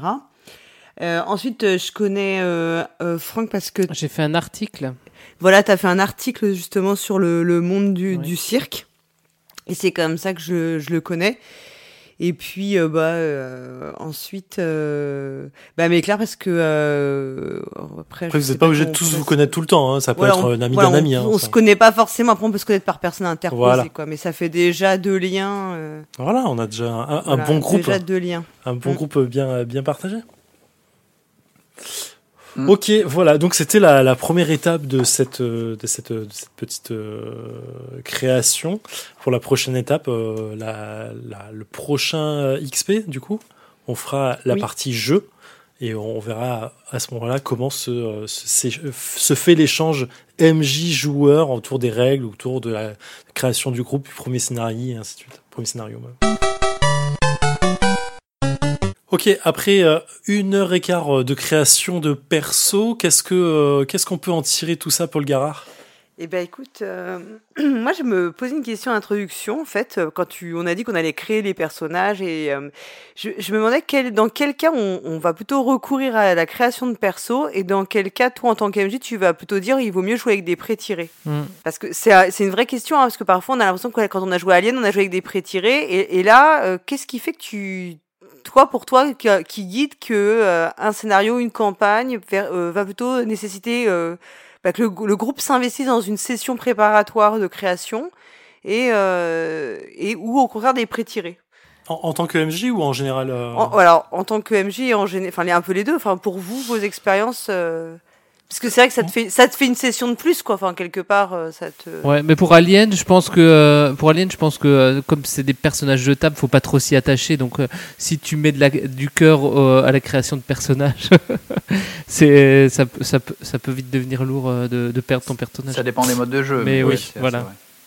Ouais, Alien, ouais. c'est pas le bon exemple là-dessus, effectivement. Oui, mais après, enfin voilà, il y a d'autres, d'autres, Oui, il y t'as a d'autres d'autres, jeux où tu peux avoir. euh, Alors, ça, en, fait, en fait, ça va dépendre. Moi, euh, j'aime toujours faire la création de perso. euh, Et parfois, même dans un jeu, c'est vraiment ma partie préférée, en tant que MJ ou en tant que PJ, parce que tu as plein de choses qui sont euh, créées très facilement. Alors, en, en tant que MJ, j'aime beaucoup voir les joueurs euh, s'approprier les règles, s'approprier euh, leur carrière et, et tu sens qu'il y a déjà quelque chose qui travaille sur ah bah oui, euh, euh, je vais en faire un artiste de cirque, euh, je vais je vais euh, du coup je vais mettre vachement vachement dans cette compétence là et ainsi de suite. Donc tu as tout un univers qui travaille déjà et ça permet très facilement en tant que PJ du coup de s'approprier ça et de se sentir plus investi que d'avoir juste Mm. un archétype qu'on te donne. Tu lis trois lignes de background qui sont pas les tiennes, tu essaies de comprendre un peu ce qu'il est euh, alors, avec les, les compétences qu'on te donne.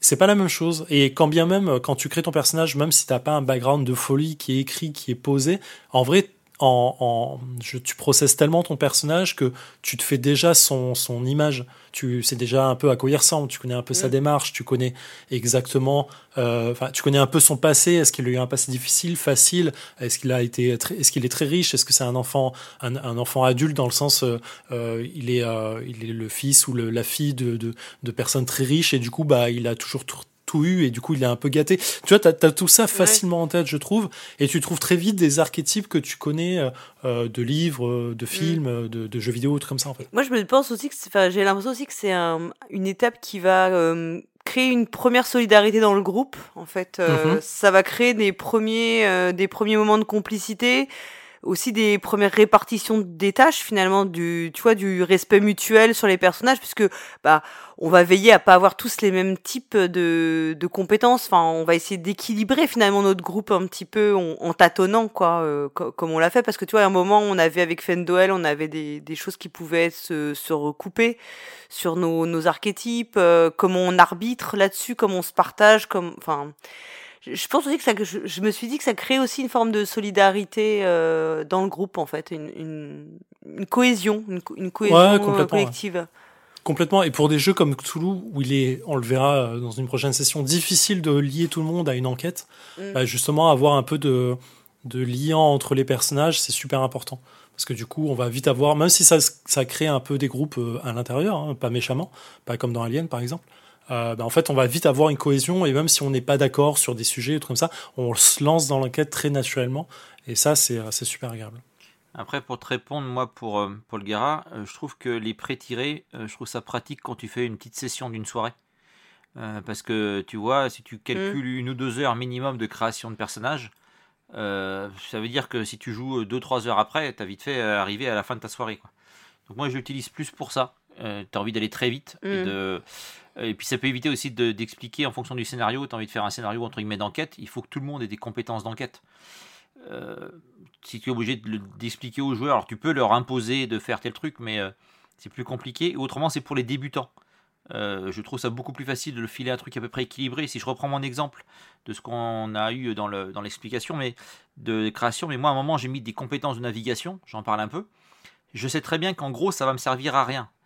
Mais parce que je pense que j'ai fait un militaire euh, qui, qui est un militaire de, de l'armée de terre, entre guillemets. Mais si j'avais envie de faire un militaire de la marine, ça veut dire que j'aurais peut-être mis, je sais pas, à 80% en navigation. Et là, un joueur débutant, Mhm. il va croire que c'est super, alors que dans les faits, quand tu as de la bouteille, tu te doutes bien que la navigation, alors ça se trouve, on fera un scénario sur l'eau, mais euh, je veux dire, tu as peu de chance. Donc, je trouve que quand tu es un joueur, en ayant déjà joué au moins quelques fois au jeu de rôle, tu vas peut-être pas faire des erreurs d'affectation de, de, de compétences. Donc, moi, je trouve ça plus simple et pré-tiré, soit sur des joueurs débutants, soit quand tu as des, vraiment des toutes petites euh, sessions. Et tu sais très bien que tu n'y reviendras pas aussi. Hmm. Ou sur des, sur des scénarios euh, euh, one-shot, qui, mais qui peuvent se jouer en, en plusieurs fois, où il faut qu'il y ait des... Je pense que les pré-tirés euh, archétypes, sont par- voilà, des ouais. archétypes Ouais. pa- par- particuliers ou qu'il y ait Ouais. des, vraiment certaines interactions qui sont v- vraiment liées au, au scénario parce que le scénario est déjà écrit et qu'il est assez euh, restrictif, c'est mieux d'avoir des, des pré-tirés. Ou euh, bah, en convention, euh, c'est souvent des pré-tirés parce que oui, tu, tu, tu, tu gagnes du temps. quoi. Mais par contre, je suis totalement d'accord Ah, avec parce toi. que mine de rien, c'est beaucoup de temps. Oui. quoi. Paul Garras, ça crée un, ça commence à créer le groupe. Là déjà, quand on voit les échanges qu'on a eus, les discussions, ah, moi je ferais plutôt ça. Ah bah ouais, mais ça veut dire que voilà, rien quand on a commencé un peu à se charrier, etc. Je pense que ça, ça aide à créer un début de groupe, comme disait Zéphiriel, et ça va aider après à se lancer. Alors que le pré-tiré, tu es obligé de rentrer dans le moule du pré-tiré qui te correspond peut-être pas. Par exemple, l'échange qu'il y a eu avec ton histoire d'épingle à chapeau là, euh, on, Mm. on- on sous-entend que ton personnage, elle va pas se laisser marcher, sur les plis. Donc, euh, même si Ouais, tu ouais. l'as pas dit, je me doute bien que si elle a besoin de ça et qu'elle est prête à donner un coup avec son épingle à, à chapeau là, euh, et ben il faudra faire gaffe à comment la gérer parce qu'elle doit être, je peux dire qu'elle est caractérielle, mais même moi ça m'aide en tant que joueur de me dire bah t'aurais peut-être pas parlé de ça, on aurait peut-être pu se dire bah voilà elle est, euh, donc je pense que ça aide vraiment les joueurs à préparer le, le Mm. groupe quoi.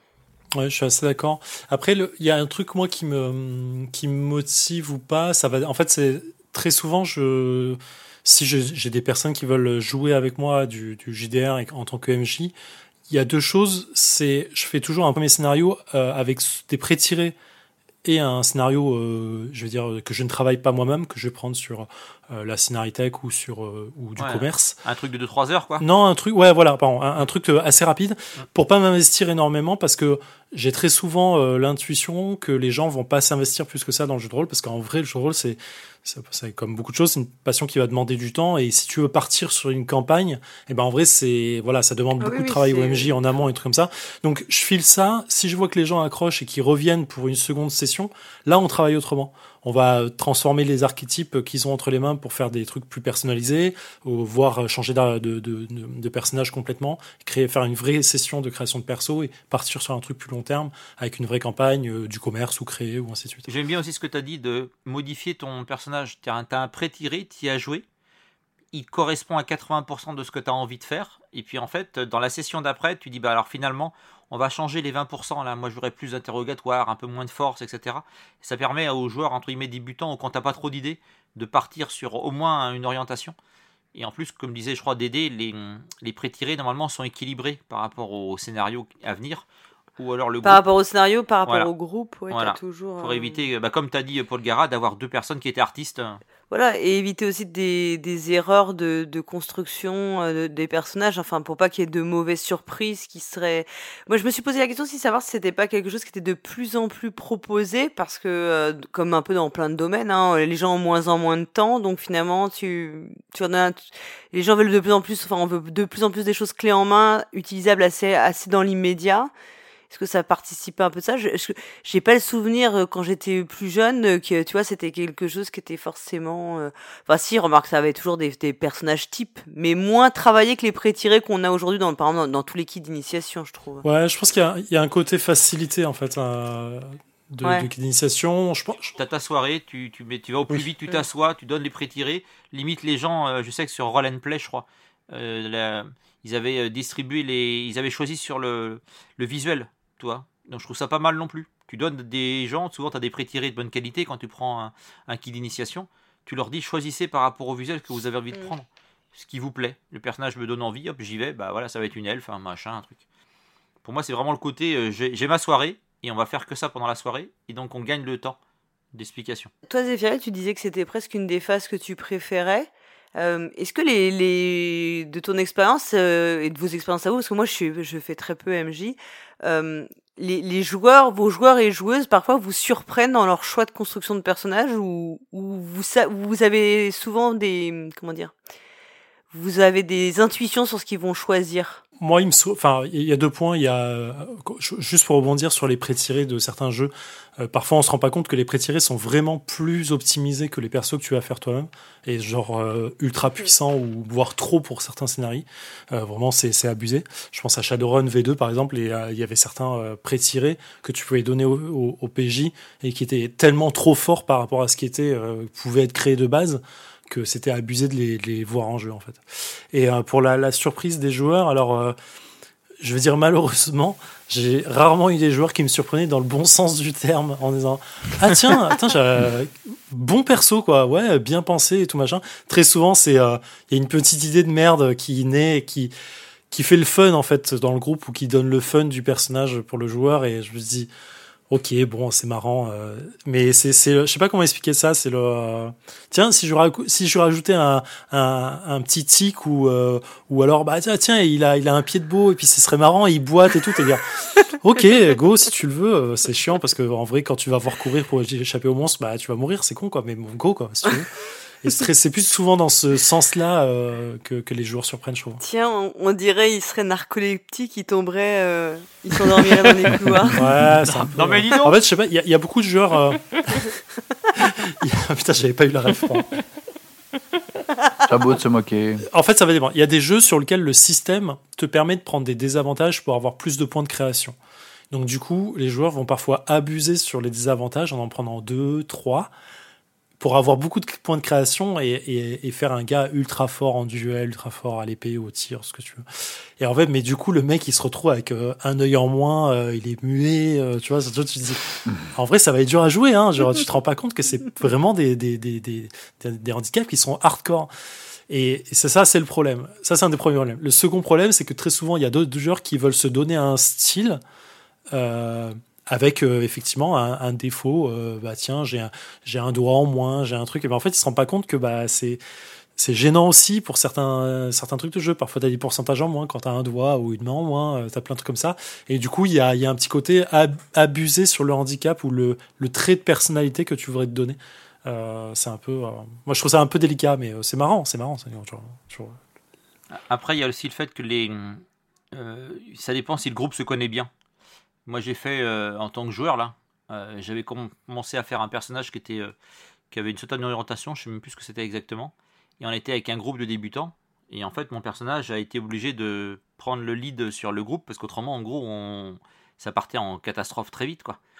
Donc, si tu as un bon groupe de joueurs, je parle bien de joueurs, tu peux te permettre de faire quelque chose qui sort du, des clichés, euh, le, mec qui est, fort en intellect, le mec qui est fort en baston, etc. Je sais que j'avais joué à un joueur, il avait pris euh, un, euh, un ornithora- euh, non, ornithologue, je crois. Tu te dis, mais ça va nous servir un à quoi, ça, ornithorynque. ornithologue C'est Ouais, pas alors, ornithorynque. Mais non, non. Comme, disait, comme, comme dirait Bruno Catala, on sait pourquoi ils ont les, ils ont les queues carrées. Euh, les queues plates plutôt. Euh, mais, euh, mais voilà, tu te dis, mais ça ne nous servir à rien. Donc c'est sûr que ça, c'est rigolo parce que c'est intéressant à créer. Et puis tu te doutes bien que le personnage va être plus scientifique, intellectuel, etc. Mais en fait, il l'a pas joué parce que le groupe était de. On avait deux autres joueurs débutants et on est reparti euh, à faire des trucs de base. Donc je pense qu'il faut vraiment avoir un bon groupe pour euh, te dire, euh, ou des joueurs, on va dire confirmés, pour pouvoir te dire, je vais prendre un personnage qui sort un peu de la de l'univers sans se mettre tout ce que disait Zéphiriel ob- obligatoirement des, des points vraiment négatifs mais je trouve ça intéressant d'avoir un par exemple moi mon militaire j'aurais très bien pu imaginer que il est militaire mais il l'a fait qu'avec euh, en fait du piston ou de parce qu'il était le fils à papa et en fait il a toujours été une quiche en voilà Mm. mais ça veut dire que c'est c'est c'est un peu plus compliqué à jouer quoi. Ouais, c'est. euh, Il y, a- il y a aussi, il y a- il y, a beaucoup de théories de jeux de rôle que je trouve super intéressantes sur justement le groupe de jeu, dans le sens de euh, est-ce que c'est intéressant d'avoir des, euh, des personnages qui sont antinomiques euh, typique- Typiquement, euh, je sais pas. Euh, euh, si tu joues à Star Wars, euh, avoir euh, un gars de la rébellion et l'autre qui est pro-empire ou l'autre qui est euh, un Jedi qui part euh, dans le côté euh, obscur de la Force, c'est intéressant à avoir dans le groupe parce que euh, ça va créer des interactions? Et en fait, il y a beaucoup de choses qui sont euh, difficiles à gérer et pour le MJ et pour les joueurs parce que on a très souvent cette mauvaise impression, enfin cette impression qui est mauvaise plutôt, de dire c'est amusant d'avoir euh, tiens je suis le voleur du groupe, bah tiens je vais voler la bourse de de- d'or de, mon collègue euh, pendant qu'on est à la taverne et puis voilà. Et, et en fait cette action-là apparaît anodine, elle est peut-être amusante sur le coup, mais la résoudre c'est absolument un cauchemar pour les MJ en général. Parce que le mec va se faire prendre plus tard. euh, je sais pas, le gars, le, barbare se fait voler sa bourse, du coup il le voit pas. Au moment de payer, il a plus d'or, bah du coup c'est gênant. Euh, le groupe perd du temps à savoir comment ils vont payer et le barbare ne peut pas le faire. Et du coup, le barbare va se rendre compte qu'il s'est fait voler sa bourse, mais c'est sûrement le voleur d'à côté. Donc en fait, ils vont commencer à s'engueuler, puis peut-être à se taper dessus. Et puis au final, la bourse va revenir dans les mains du barbare.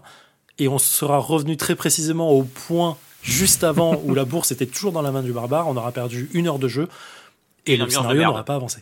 Et, Une ambiance de merde. et il s'est rien passé. Oui. Et voilà, et l'ambiance qui va avec. Et du coup, tu te dis, c'est amusant pour les joueurs, mais en vrai, c'est c'est nul parce que en termes de jeu, il s'est absolument rien passé et euh, ça apporte rien en fait. Et, et tout ce genre d'actions qui sont, euh, et- et- c'est c'est un peu délicat à gérer. Et il faut pas les confondre avec des actions qui sont personnelles pour le joueur ou le personnage, qui vont lui amener une mission ou un truc spécifique, un axe de jeu, un poil décalé du groupe, mais qui peut amener d'autres choses plus tard pour le groupe. Un ennemi supplémentaire, euh, une quête annexe, euh, tout ce genre de choses. Et c'est vraiment dur à, à, je trouve, à, à cibler et à faire comprendre à certains joueurs. Et euh, Bon, il y a eu des sessions de jeu, euh, enfin j'ai eu des sessions de jeu où tu es obligé de buter le mec à côté de toi parce qu'en vrai il fait chier tout le monde. Et euh, bah ça arrive. je le fais pas. Mais ça arrive. Ouais, moi, je suis assez d'accord que, en, en- enfin, c'est une erreur assez, euh, assez classique, je trouve, des, euh, des débutants, quoi. Vraiment de vouloir faire un peu tout et n'importe quoi. Et enfin, alors, par- par- parfois, c'est une, parfois, ça peut marcher, mais alors, moi, j'ai jamais eu de super bonnes expériences, quoi. Enfin voilà, mes, mes premiers jeux de rôle, par exemple L5R, bah euh, yes, super, on fait tous un personnage d'un clan différent. Bah t'as intérêt à être, euh, à avoir des bons arguments pour les faire bosser ensemble, parce que théoriquement c'est des mecs qui ils peuvent pas se blairer. Cette euh, erreur. tu, tu- tu vois, c'est des, des trucs que tu te dis, hey, c'est une super idée. Moi, j'adorerais faire un dragon. Ah ouais, moi, j'adorerais faire un scor- scorpion. Super, ils peuvent pas se piffrer, mais euh, qu'est-ce- com- comment tu vas, comment, comment tu vas pouvoir gérer le truc? C'est impossible. C'est c'est marrant que tu dis ça parce que dans le kit d'initiation euh, justement de L5R, là, le dernier, c'est exactement comme ça. Les pré-tirés, c'est quatre persos de quatre clans différents. Ouais, bah écoute. hein. Ouais. Ensuite, je sais pas du tout. Les, pour les, alors, c'est, c'est peut-être les premières éditions auxquelles je jouais où c'était, pas- où c'était compliqué de faire comme ça. mais- Non, non, je suis d'accord avec toi. hein, de base, c'est pas une En bonne fait, idée. je, je pense qu'il y a un effet Seigneur des Anneaux aussi. Parce que Seigneur des Anneaux, on a quand même par exemple l'elfe et le, et le nain euh, qui, qui sont entre guillemets Enfin, t'as pas un mec du tu Mordor as dans le groupe. Voilà. Voilà, c'est ça. euh, t'as pas un orc qui. Hey, mais euh, et ça, un orc, ça mais apporte euh, dans le Seigneur des Anneaux, euh, ça apporte de l'humour. euh, alors peut-être, je sais plus, j'ai plus lu les livres depuis longtemps, mais au moins dans les films, ça apporte une pointe d'humour qui, qui, qui se charrie tous les deux. Euh, c'est vrai que quand tu commences à avoir le nain qui tape le- l'elfe, euh, là, ça devient plus drôle, quoi. Donc euh, je pense que c'est un, t'as un espèce de, de fantasme de, de truc antinomique. Bah, c'est ce qu'on a pu un peu quand on a parlé des cercles là. Où en fait à un moment euh, on s'est rendu compte que tout le monde était euh, en opposé, ou je sais plus ce que vous aviez mis sur militaire. Je dis attendez, moi je suis militaire. hein. Et c'est là que Ziftal a dit non, mais ça c'est pas parce que tu peux être avec des gens euh, euh, qui sont pas de ton groupe, euh, ton, ton cercle. Donc euh, je pense que c'est ça. Faut faire attention quand même. Ouais, mais les, les militaires, il y en a des biens, hein, comme disait Didi Super. hein. non mais c'est ça. Si tu le mets en ennemi, en ennemi c'est pas possible quoi. Comme le chat et la souris, toi tu vas mettre Tom et Jerry dans le même groupe. Et effectivement, le truc de L5R, euh, c'est un peu le syndrome vampire euh, du truc. Quoi. C'est, Ouais, aussi. ouais. on a tous envie de jouer un clan différent parce que ça nous apporte des avantages et des inconvénients et ainsi de suite. Et- mais c'est, c'est, c'est un des trucs les plus euh, durs à créer hein, dans le truc comme ça. Je crois, je crois que dans Vampire, ils ont, ils, ont, ils ont réussi à le gérer dans les dernières éditions, justement, à faire en sorte que les gens euh, n'aient plus de clans euh, opposés dans le même groupe parce que c'est un peu. euh, ça crée rien en fait, on s'est rendu compte que ça créait pas grand chose. Et, euh, et effectivement, pour revenir sur ce que disait Paul Gara sur le, la- le pré-tiré et la facilité du truc, je, je pense que c'est complètement dans cet axe-là que sont créés les bois d'initiation, que sont créés les trucs de chronique oubliée, par exemple, Mm. euh, sur Cthulhu ou du reste, pour faciliter la mise en place.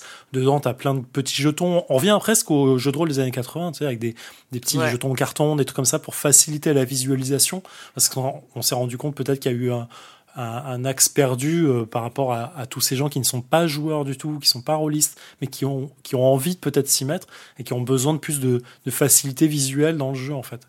Et je trouve ça, je trouve ça super intéressant. Je, suis très content que ça s'ouvre euh, un peu plus. Est-ce est-ce qu'on a fait le tour? Est-ce que vous aviez encore des, choses à, interpréter, à dire? Je voulais parler de l'optimisation des personnages.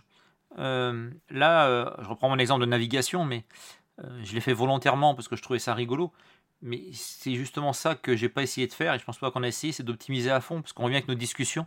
On n'a pas été en train de se dire, bah attends, il en faut bien un mec qui est un bourrin. On a juste fait attention qu'il n'y ait pas de, entre guillemets, de, lacunes dans le groupe. Mais j'ai pas l'impression qu'on a essayé d'optimiser à fond et je trouve ça plus intéressant de se dire que euh, plutôt que d'avoir obligatoirement un bourrin, un voleur, un elfe, je reprends les clichés, euh, voilà, mais et euh, ça j'ai trouvé ça intéressant de se dire optimiser, peut-être pas vos personnages parce que vos, petites euh, lacunes bah, vont peut-être vous aider à partir du moment où c'est pas rédhibitoire ou par exemple personne ne saurait euh, négocier ou personne ne saurait se battre, bah là on n'arrivera pas quoi. Et donc j'ai trouvé ça bien qu'on montre aussi que euh, les, discussions qu'on a eues euh, montrent, pense qu'on n'est pas en train d'optimiser à fond quoi. Oui, l'optimisation à outrance, pas, ça, ça encourage moins le côté narratif. Je trouve que ça, plus de dire bon voilà, je vais quand même mettre, faut que je passe à, au moins 75 pour avoir au moins 75% de chance de réussite. Je vais mettre au moins un point dans ce truc-là pour que je puisse quand même faire cette action même si je suis pas doué. Euh, alors que là, on était plus, on avait eu une vision chacun à peu près de notre notre personnage et on a, on a mis des points en fonction de ce qui nous paraissait euh, euh, intéressant quoi. On n'a pas dit euh, voilà, faut absolument que quelqu'un prenne ça ou euh, il y avait c'était plus euh, suivant la notre idée du personnage, je trouve. Alors attention par contre, on n'a pas encore joué. Ça se trouve, tout ce qu'on vient de dire, on n'a fait que de la merde. On va peut-être peut-être se rendre compte qu'on va avoir des grosses lacunes. hein.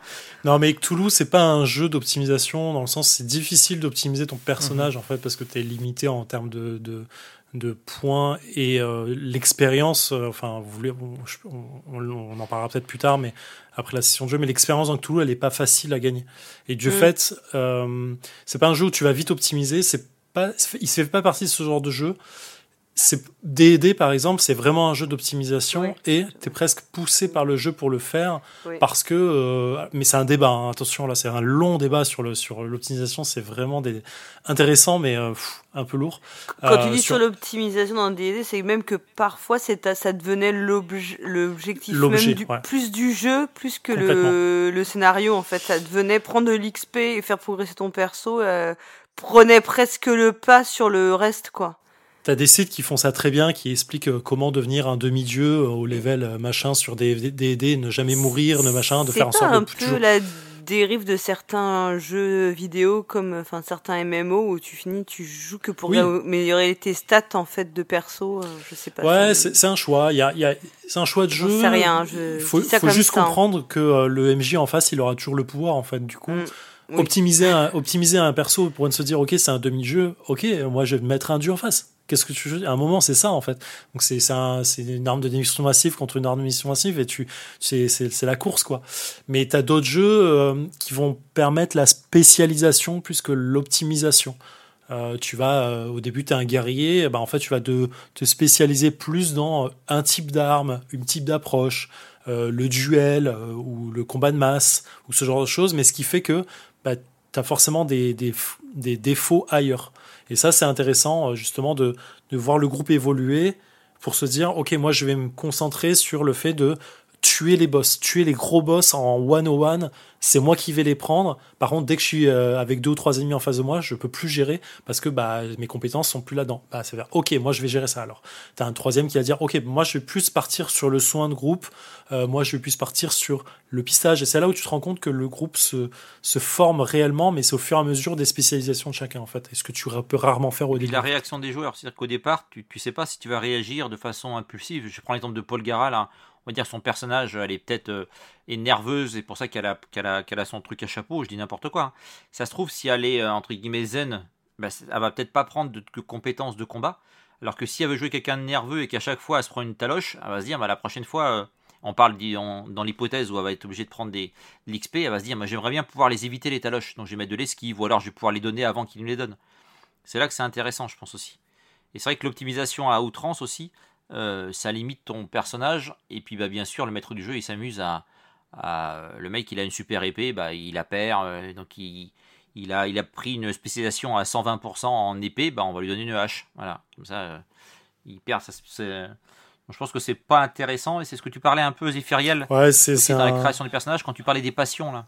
Tu nous as donné des exemples de trucs qui étaient antinomiques, je crois, un collectionneur de timbres, je sais plus ce que tu disais comme exemple. Et c'est vrai que euh, moi qui pris mon personnage euh, navigation, je m'imagine que ça se trouve, euh, comme on en a parlé, je crois, il, il, il canote un peu au bord de la mer.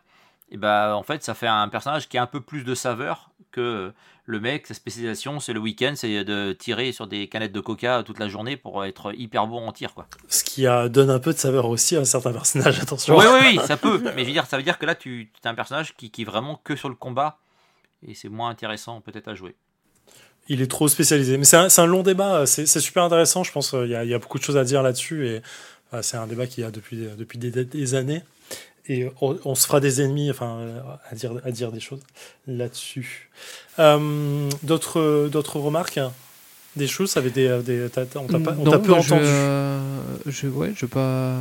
C'était euh, très intéressant. Non, mais j'ai pas, j'ai pas plus à dire. quoi. J'ai pas de. Merci pour ce Voilà, podcast. C'est ça. Et toi, Fen, et toi, Fendoel Euh, bah, moi, en fait, je voulais juste revenir, euh, mais alors un quart de seconde, sur euh, ce qu'avait dit euh, Zéphiriel au, au- au début, euh, sur le fait de comment créer un groupe, etc. Et en fait, euh, bah, je trouve que Cthulhu, c'est un petit peu un. c'est c'est pas, enfin, comment créer un groupe, mais surtout aussi euh, l'équilibrage au sein du groupe, tout ça. On parle d'équilibrage, donc on a l'impression qu'on optimise un petit peu les trucs, mais en vrai, euh, la création du personnage, je trouve, dans Cthulhu est très aléatoire parce que tu vas tirer des, tu vas tirer tes, tes dés au pif. Alors, euh, il y a plusieurs façons de le créer. On est d'accord, euh, son personnage, mais la façon dont nous on l'a fait, quoi.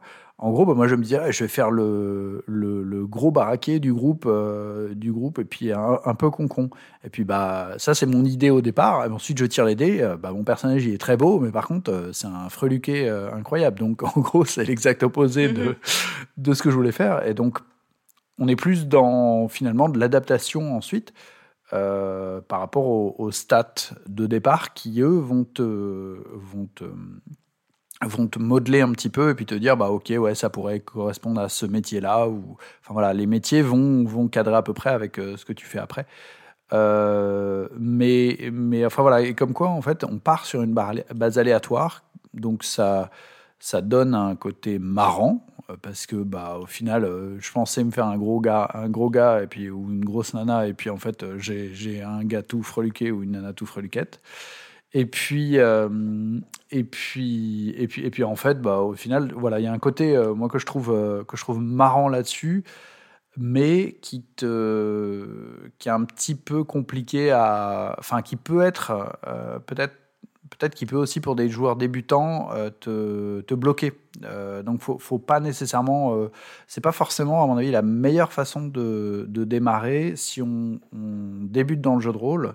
Plutôt se faire euh, par exemple bah voilà vous avez une caractéristique un petit peu en fait ce qu'il y a dans d'autres jeux de rôle comme par exemple Dungeon World ou ce genre d'autres jeux de rôle un peu plus modernes où euh, bah, il te donne, voilà, tu as une caractéristique qui va avoir euh, euh, 18 ou je sais plus trop combien, mais 18, 15, machin. Enfin, en gros, il te donne directement un certain quatre caractéristiques ou tes cinq caractéristiques, il donne déjà des chiffres. Et toi, tu les places où tu veux en fonction de ce que tu veux faire. Et donc, tu aurais pu Et faire donc, ton ça bourrin, permet comme ça d'une. Tu, tu peux faire ton bourrin et tu peux ne pas faire ton bourrin, etc. Bon, voilà. En- et ensuite, il faut de la coordination avec les autres pour que tout le monde fasse pas un bourrin. Ou là, vous faites qu'un groupe de bourrins, mais enfin, voilà. Mais bon, c'est votre choix. Mais, euh, mais voilà, il y a, y aussi quand même d'autres façons de créer des personnages qui sont aussi, euh, aussi intéressantes, qui, se- qui, qui sont un petit peu moins basées sur l'aléatoire. Et j'avoue être personnellement un peu plus fan de ces autres, euh, au- au- autres façons de faire. Le- la façon que Toulouse est un petit peu old school, à mon avis. Voilà, c'était juste pour ajouter Ah oui, ça. je suis complètement d'accord. hein. Mais euh, le Dungeon World, le- c'est le Power Basy Apocalypse qui est un système de jeu qui est vraiment cool, Mhm. je trouve, parce qu'il va pousser au narratif euh, au maximum sur les joueurs. Et euh, c'est, c'est, euh, enfin, super agréable. J'ai une campagne en cours sur un sur un PTBA qui est, qui est vraiment cool. Et euh, effectivement, tu, ça fonctionne par des, des archétypes purs. Tu choisis pas grand chose, tu lances 2 d6, tu ajoutes une compétence, bah, enfin, une caractéristique, et, euh, et c'est fini. Mais du coup, tout est misé sur la narratif et ça fonctionne très très. C'est tellement bien comme jeu de rôle. Ouais, effectivement. ok, euh, je pense qu'on a fait le tour, non? Je ne dis pas Ouais, de tout bêtises. à fait. Ouais, je pense aussi. Je suis d'accord. Ouais, c'était très bien. Très bien. Euh, eh bien, il est, il est temps de, clore euh, cette émission. Et euh, que vous ayez aimé ou pas notre émission, faites-le nous savoir en laissant un commentaire sur notre site podcast.proxy-jeu.fr. Proxy avec un i et jeu avec un x. Vous y trouverez toutes les informations sur le sujet que nous avons abordé pendant cette émission. Vous pouvez également nous contacter sur Twitter, Facebook, Instagram et surtout parler de nous autour de vous. Pourquoi tu prends cette voix toujours hein C'est bizarre. hein. C'est parce que c'est sa voix- stylé il ou prend- pas, non C'est sa Bah voix. oui, c'est la, voix, c'est la voix C'est sa voix de radio. là. Ah bon Mm. J'essaie de, j'essaie de, de, de, voilà, de, de rajouter mon petit, euh, tu vois, voilà, j'essaie de rajouter mon petit désolé truc. le mood. euh, désolé, excuse-moi. euh, Vas-y, continue. Parce que voilà, quand Tu on casses le pas, tu vote des voix T'es jaloux, c'est tout. proxy Bah ouais, là, il gagne haut la main, hein, c'est sûr. Et je suis pas à fond. Ah, Allez, vas-y, continue. hein. Mets- Mets-toi à fond. En Mets-toi attendant, Les femmes s'évanouissent. et en attendant, Jouez jouez bien. bien.